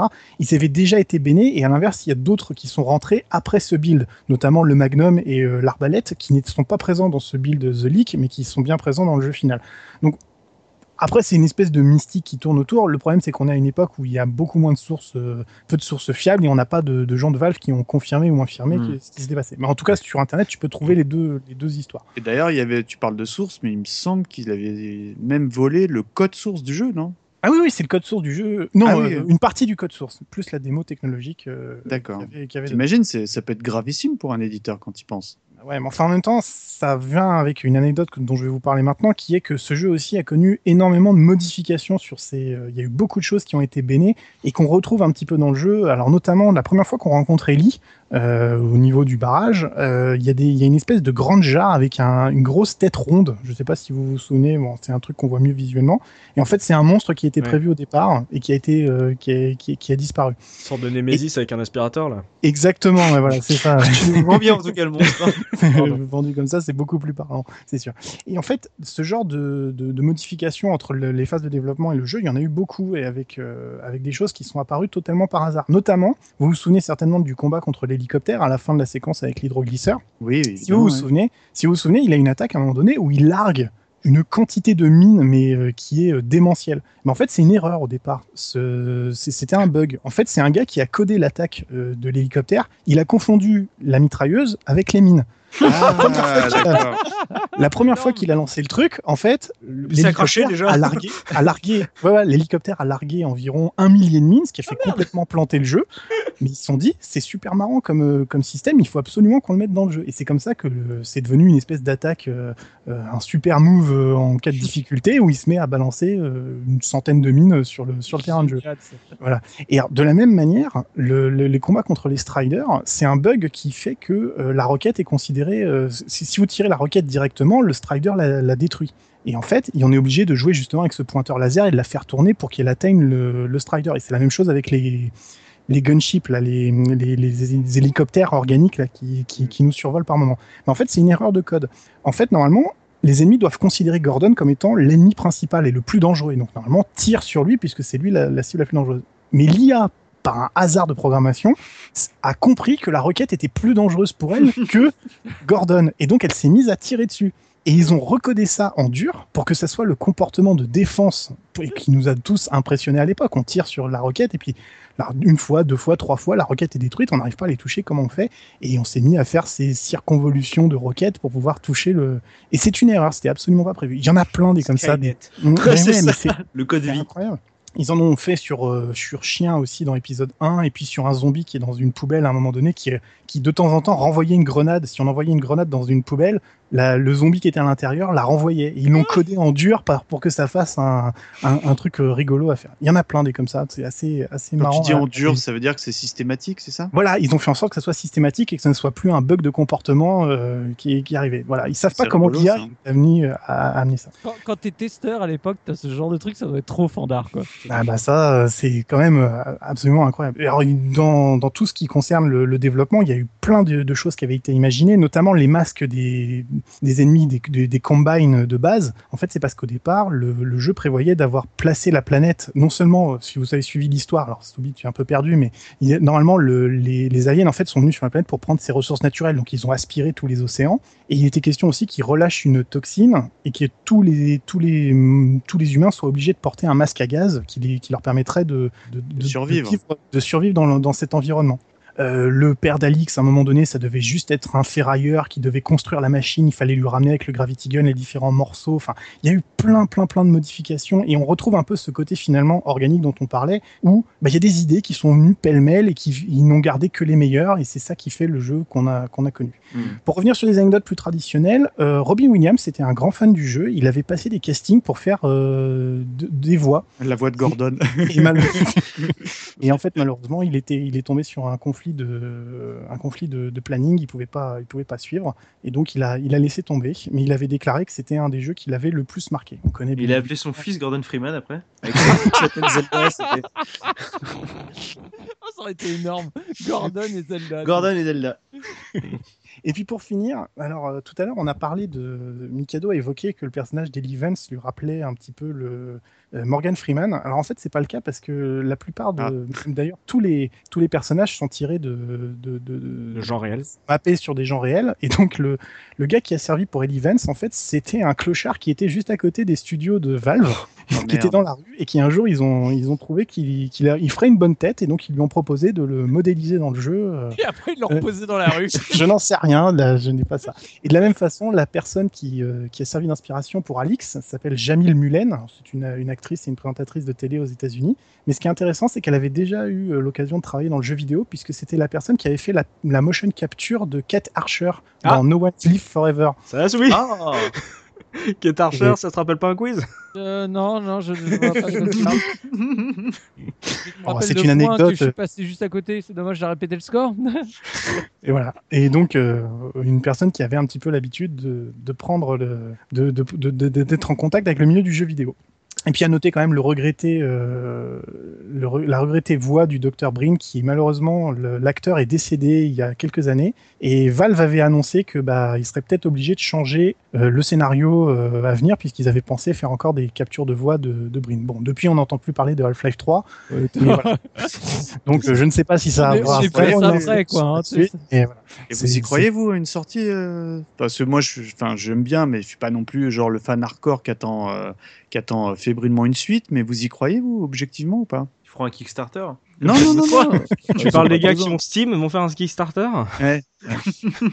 Mais je peux essayer, c'est le par rapport au, ça, ça rejoint la structure de, et le de développement de, de Valve, qui est- c'est qu'ils ont une structure euh, horizontale comme ils l'appellent, et ce qui fait que euh, Noël il a dit euh, il y aura un Half-Life 3 le jour où tu auras une équipe euh, qui bossera sur un truc et ça prendra assez d'ampleur pour qu'ils aient envie de le faire. Mais euh, maintenant ils sont partis sur du multi, euh, il y a peu de chances euh, qu'ils le, fa qu'ils le fassent un jour, et c'est pour ça que le jeu euh, a été aussi bâtard, a mis 6 ans à sortir et, euh, et a pris euh, à, à autant de, c'est de gameplay séparé, c'est que euh, ils avaient pas vraiment de structure, ils ont fait des trucs qui leur plaisaient, après ils ont essayé de, de mixer euh, toutes leurs popotes. Hein. Donc, euh, Ouais, après, euh, même s'ils mettent encore 15 ans, s'ils m'inventent le Gravity Portal Gun ou je sais pas, le, le prochain gun. ah moi je sais, moi, fou. ah, mais moi j'ai un je- jeu coop, un jeu coop Shell oui. Gordon Freeman. C'est c'est ça le, c'est ça le, le truc qu'on a tous rêvé. Ah, hein, ouais, une fois. ouais, je m'en fous. Moi, je veux juste la prochaine arme mythique. Et, euh, si, il avait dit, délirant. il avait dit Noël, il a dit pour euh, épisode 3, euh, on a une arme qui est encore mieux que le portal gun. Et quand tu vois euh, ce qu'on a dit euh, sur le pont de l'épisode 2, il y a qu'un seul gun qui pourrait marcher, fonctionner là-dedans et faire un pont entre tous les épisodes et FF1, c'est un time gun. Mhm. Ah, ouais. Il y a Ouais, juste il y a un truc à creuser. ouais. Mhm. Mais euh, j'ai des anecdotes, je peux les balancer, hein enfin de petits. Ah, mais je- J'avais juste une pour Ah, finir et puis après je te laisse faire. Il y avait juste en fait la, le- dans le, la release un peu chaotique des, des- justement des épisodes, il était prévu dès le départ qu'il y ait 5 épisodes après Half-Life 2 et deux étaient confiés à Arkane justement. Et on, il est probable que Antonov ait rejoint Arkane Studio à la suite de ses tentatives de travail avec eux puisque on sait maintenant qu'il a travaillé sur Dishonored euh, avec euh, avec nos, nos petits français. Et euh, en fait, euh, Valve a refusé les, les deux les deux épisodes produits par Arkane en disant que l'histoire n'était pas assez cohérente avec l'univers qu'ils avaient. Donc ils existent alors les épisodes? Bah, a priori, il y a des builds qui ont existé, mais qui n'ont jamais été, euh, qui Publiés, sont pas hein. en version euh, terminée, quoi, mais qui, euh, en fait, le, tra- le travail n'était pas, n'était pas Ouais, je satisfaisant. vais y aller, ils sont à côté de chez moi, ça. Je vais aller faire un saut. Là. Bah après, je ne sais pas comment ça s'est passé. Et puis de toute façon, comme euh, comme Antonov et puis l'autre personne dont je n'ai plus le nom sous les yeux, qui était le, oui voilà, qui est parti, qui est parti de chez Valve il y a maintenant deux ans, je crois. Bah, on sait que Half-Life 3 ce sera clairement pas la suite, au moins dans ses racines de ce que de ce qu'a pu être euh, Half-Life 2. Donc euh, on verra bien. Et euh, sinon, il y a aussi euh, Half-Life 2 Survivor, tu sais ce que c'est? Non. C'est Left euh, 4 une version euh, de jeu d'arcade euh, sortie uniquement au Japon. Oh, Survivor, Ah. ça pouvait être qu'un jeu d'arcade à la Resident Evil Survivor. Non, non, non, c'est un truc euh, qui, qui utilise euh, le Portal Gun, c'est un jeu d'énigmes, de puzzle, euh, etc. en arcade. Cool, Euh, Half-Life 2 il est Survivor, bah, c'est- j'ai jamais joué. Non, mais t'as pas vu une vidéo, il t'a pas fait un Bah si, ça a l'air sympa, mais euh, c'est un truc qui est sorti comme ça de, de nulle part, mais euh, Half-Life 2 Survivor, euh, jetez un œil, tiens, bah, on mettra une vidéo euh, Moi, sur le moi, billet. je- je suis un peu déçu, les gars, parce que on parlait quand même de- de- d'anecdotes, de, de jeux, de physique de jeu. Moi, j'ai regardé une- un speedrun tout à l'heure. Pour, euh, et j'étais impressionné de. Mais je crois que tu en avais déjà parlé une fois, là, le, le bunny jump ou je sais pas quoi, là, Bunny hopping. Ah oui, le Bunny bunny, hopping, oui, pardonnez-moi, ouais. bunny Et, hopping. euh, et, et dans ce jeu-là, ils en usent et abusent. Enfin, bon, vous, je pense que vous connaissez déjà. Moi, moi je découvre et j'ai été extrêmement impressionné parce que les mecs, euh, avec euh, un, élément, ça peut être une planche, ça peut être le parpaing, on en parlait tout à l'heure. En fait, ils le, font avec le Gravity Gun, euh, monter, descendre, monter, descendre, etc. à une vitesse assez folle. Du coup, tu as l'impression que Gordon vole. Enfin, je sais pas, bon, vous avez probablement déjà évoqué ça dans, lors du premier numéro, mais j'ai trouvé que euh, c'était extrêmement impressionnant. Bien évidemment, c'est quelque chose qui n'était pas prévu en amont. Et euh, dans les speedruns que j'ai pu voir, bah, les mecs font tous ça et euh, ils arrivent même à faire, euh, de, je sais pas, à se débrouiller pour que euh, ils fassent percuter un élément explosif plus un élément du décor pour que tu fasses un espèce de wall jump ou je sais pas quoi Mhm. et que le Gordon est à une vitesse, notamment je pense au passage du buggy, bah, le mec dans le run ne, ne l'utilise pas du tout le véhicule parce qu'il va plus vite en courant. Mhm. Ouais, c'est, enfin, c'est des failles du jeu, j'imagine, mais c'est. C'est ça, ouais, mais c'est hein. l'héritage. En fait, en fait, ça vient, tout vient de Quake, parce que le, le source, il est dérivé du moteur de Quake, et le, le, le moteur de Quake autorise énormément ce genre de d'accélération pour simuler le saut, et c'est ça qui fait tout le sel de ces jeux, c'est qu'il est très facile de, d'accélérer et de bloquer le, l'accéléromètre euh, du, du, du personnage pour atteindre des vitesses faramineuses, des sauts incroyables. Et le problème, Oui. en fait, c'est de gérer la chute et c'est pas de gérer la- l'accélération. et c'est là où il faut abuser du, du moteur physique de Half-Life et tomber, par exemple, sur des objets qui vont se casser, qui vont couper ta vitesse sans te tuer Mm. ou jouer ça, sur. parce que le les jeu jambes, quoi. Ça. enfin, considère que tu es sur euh, du sol parce que je sais plus à un moment si tu rebondis sur le mur ou je sais pas quoi, il considère que tu as, touché le sol ou quelque chose comme ça. Ah, mais il y a plein, plein de techniques. C'est très intéressant de regarder, mais c'est vrai Ah que ouais, moi j'aime ça les, les beaucoup hein. speedruns. euh, les Est-ce que tu as noté 40 des, minutes. des temps, Gerfo, ouais, justement de- 40, de speedrun 40 minutes 49 pour le pour euh, Oh là là, 2. parce que moi, celui que j'ai vu, euh, déjà, c'était en 1h35-36. Et déjà, je trouve, enfin, c'était un truc de 2006, 7. Et déjà, j'étais hyper impressionné. Alors, ça veut dire qu'ils le font encore tomber depuis. Ouais, non, mais là, c'est surtout que la run de 40 minutes, elle est pas belle à regarder. Euh, Ah, c'est- il, c'est- pète, il pète le jeu. En fait, tu, tu, tu le vois traverser la map, euh, euh, aller euh, d'un d'un point de spawn à un autre point, donc elle est pas belle. Et souvent, il montre une version qui est un peu moins pétée, quoi. Ouais, La 1h36 est très classe. J'imagine que tu parles de celle de Speed Game. Elle est, elle est très bien faite. ouais. Ouais, Ouais. Elle est très bien faite. et Elle est, Elle est jolie. Bon, euh, tu quand même, t'arrives à voir le jeu euh, en hyper accéléré en gros. Quoi. C'est ça que j'adore dans les, dans les speedruns, c'est que tu arrives finalement à un stade où il y a des speedruns qui sont plus rapides, mais tu les trouves moins sexy visuellement, tu vois, parce que c'est justement ça casse trop le jeu et ça, et ça perd en skill. Finalement, tu préfères des trucs hein, Ah ouais. tout aussi skillés, mais qui font que tu le termines moins vite. Parce que Ah c'est- bah, Portal 1 en 8 minutes, elle est dégueulasse. hein. C'est affreux, mais c'est beau. Ouais, c'est beau, mais lisible. c'est c'est c'est c'est pas joli, c'est pas spectaculaire. Euh, sinon, ouais, j'ai vu un truc dans les anecdotes. Tu sais, on parlait des, des zombies qui flambent. Tu sais, ils ont un cri qui fait qui fait peur à Ravenholm. Est-ce que vous saviez qu'en fait, c'est un truc très classique, c'est une phrase qui est dite à l'envers? Ouais. Et Ah, que en gros, euh, et, ça, ça rend le truc ultra glauque parce qu'en fait, quand ils hurlent comme ça, soit ils disent "Mon Dieu, aidez-moi" ou euh, "Retirez-moi ça", et ça rend ces personnages extrêmement glauques du coup. Hmm. Mais Ils c'est sont en train un de supplier. C'était tout pour les anecdotes, Gerfo? Ouais, il y en a encore, mais il faut faire le tri, on n'a pas le temps. hein. On peut pas toutes les garder. On va passer à l'Argus maintenant avec Michael O'Twix qui va nous parler gros sous et nous dire combien ça coûte de se refaire cette Half-Life 2 aujourd'hui en 2017. Eh ben, décidément, sur ce podcast, j'ai vraiment pas de bol parce que sur la musique, bah, il n'y a pas des trucs fous à raconter. Et euh, sur mon Argus, malheureusement, bah, je m'en doutais un peu, bah, le jeu, d'une manière générale, cote peu hein, parce que je me suis concentré sur la version euh, boîte PC et euh, les deux versions, on va dire, euh, 360 et euh, PS3 de, de l'Orange Box. Donc, euh, allez, je vais commencer par toi, enfin. D'une manière générale, on va dire tout support confondu hors euh, Orange Box, combien tu estimerais le jeu aujourd'hui? Oh, je dirais ah, entre 5 et 10 euros. Eh bien, tu es bien au-dessus de cela Oh. parce que euh, tu peux euh, trouver des, euh, des, des jeux en PC euh, à 90 centimes, Non. plus 3 euros de frais de port. Bon, enfin, le mec, ça me fait délirer de mecs qui mettent des annonces pour 30, 90 centimes. Merde. Et sur, sur Xbox, on va dire qu'il cote un tout petit peu plus parce qu'il est, je l'ai trouvé autour de 2 euros avec euh, des frais de port euh, autour de Oh là là, 3,50 quel euros. oh là là, comment il cote trop, quoi. Fou. Alors là, bah tiens, Soubi, tiens, qui parle. Tiens, alors là, on va dire la moyenne que tu peux trouver sur les versions euh, Orange Box euh, 360, PS 360. C'est- Ça vaut 5 euros, je pense, aujourd'hui. hein, Eh rien. bien, j'aurais dit euh, comme toi, et bah pas du tout, parce que euh, je me le serais bien racheté, parce que je l'ai offert euh, quand j'ai fini le jeu, et je me dis, euh, bah tiens, j'aimerais bien retrouver Portal. Eh ben non, et il coûte autour d'une dizaine d'euros, hein, entre Mhm. 10 et 12 euros. Et en revanche, là, je sais que ça va vous faire plaisir. Je vous ai trouvé pas un prix de l'escroc, je vous ai trouvé the prix de l'escroc. Peut-être pas comme Tosmo arrivera à le faire de temps en temps. Donc, je vais m'adresser à toi, Gerfo. Je te donne un indice. J'en ai déjà parlé à JP, je pense que ça, va, ça, ça lui a plu aussi. C'est une version neuve sous blister de l'Orange Box, euh, version 360. Ouf.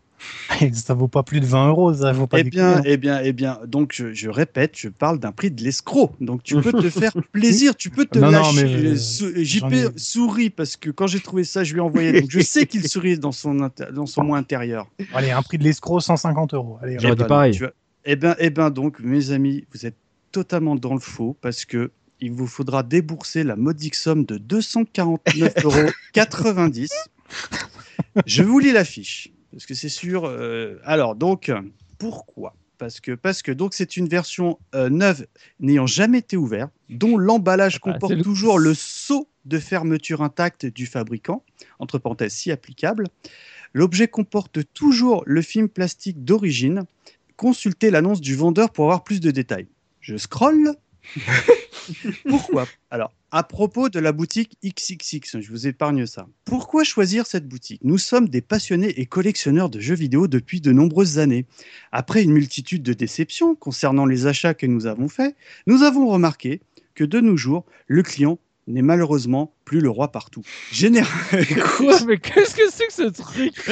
Généralement, les articles sont sales dû à un manque d'entretien. Les versions ne sont pas celles que l'on attend. Les produits sont mal décrits ou pas du tout. Cellophane pour dire entre guillemets blister. Mauvaise communication et frais d'envoi beaucoup trop élevés. Sans compter les nombreuses arnaques qui circulent dans le monde de l'achat-vente du jeu vidéo. Blablabla. C'est pourquoi nous avons décidé d'ouvrir une boutique, etc., etc. Donc je J'ai pris bas, les prix dire- sont bas. voilà, j'ai pas envie de vous dire que c'est le prix de l'escroc. Par contre, je pense qu'au niveau argumentaire, je suis dans le, le haut du panier. Voilà, On dirait les pubs SOS fantôme, quoi. Appelez, nous sommes prêts à vous croire. c'est ça. non aux arnaques. Faites attention aux arnaques. Achetez cette version à 250 E. Oh c'est sur ce prix de l'escroc, 250 euros quand même pour une version Orange Box. C'est beau, hein va- bah, c'est beau, c'est cher. C'est là-dessus qu'on va se quitter, qu'on va terminer ce podcast Half-Life 2. On espère qu'on vous a donné envie d'y jouer si vous ne l'avez pas fait. On a essayé de pas trop spoiler. Normalement, vous devriez avoir quelques bonnes surprises si vous le faites aujourd'hui. Merci à mes chroniqueurs d'avoir euh, participé à cette émission et eh bien d'avoir apporté leur expertise sur Half-Life 2. N'hésitez pas évidemment à poursuivre la discussion et à nous donner votre avis sur euh, eh la page euh, de l'émission dans les commentaires. N'hésitez pas aussi si vous voulez à laisser quelques petites étoiles sur iTunes. Ça nous fait toujours plaisir. En tout cas, on vous dit à dans deux semaines pour un nouveau podcast de la case rétro, à la semaine prochaine pour une énigme. Et n'oubliez pas notre slogan, le rétro gaming et l'avenir des consoles next-gen. Salut, salut. Ciao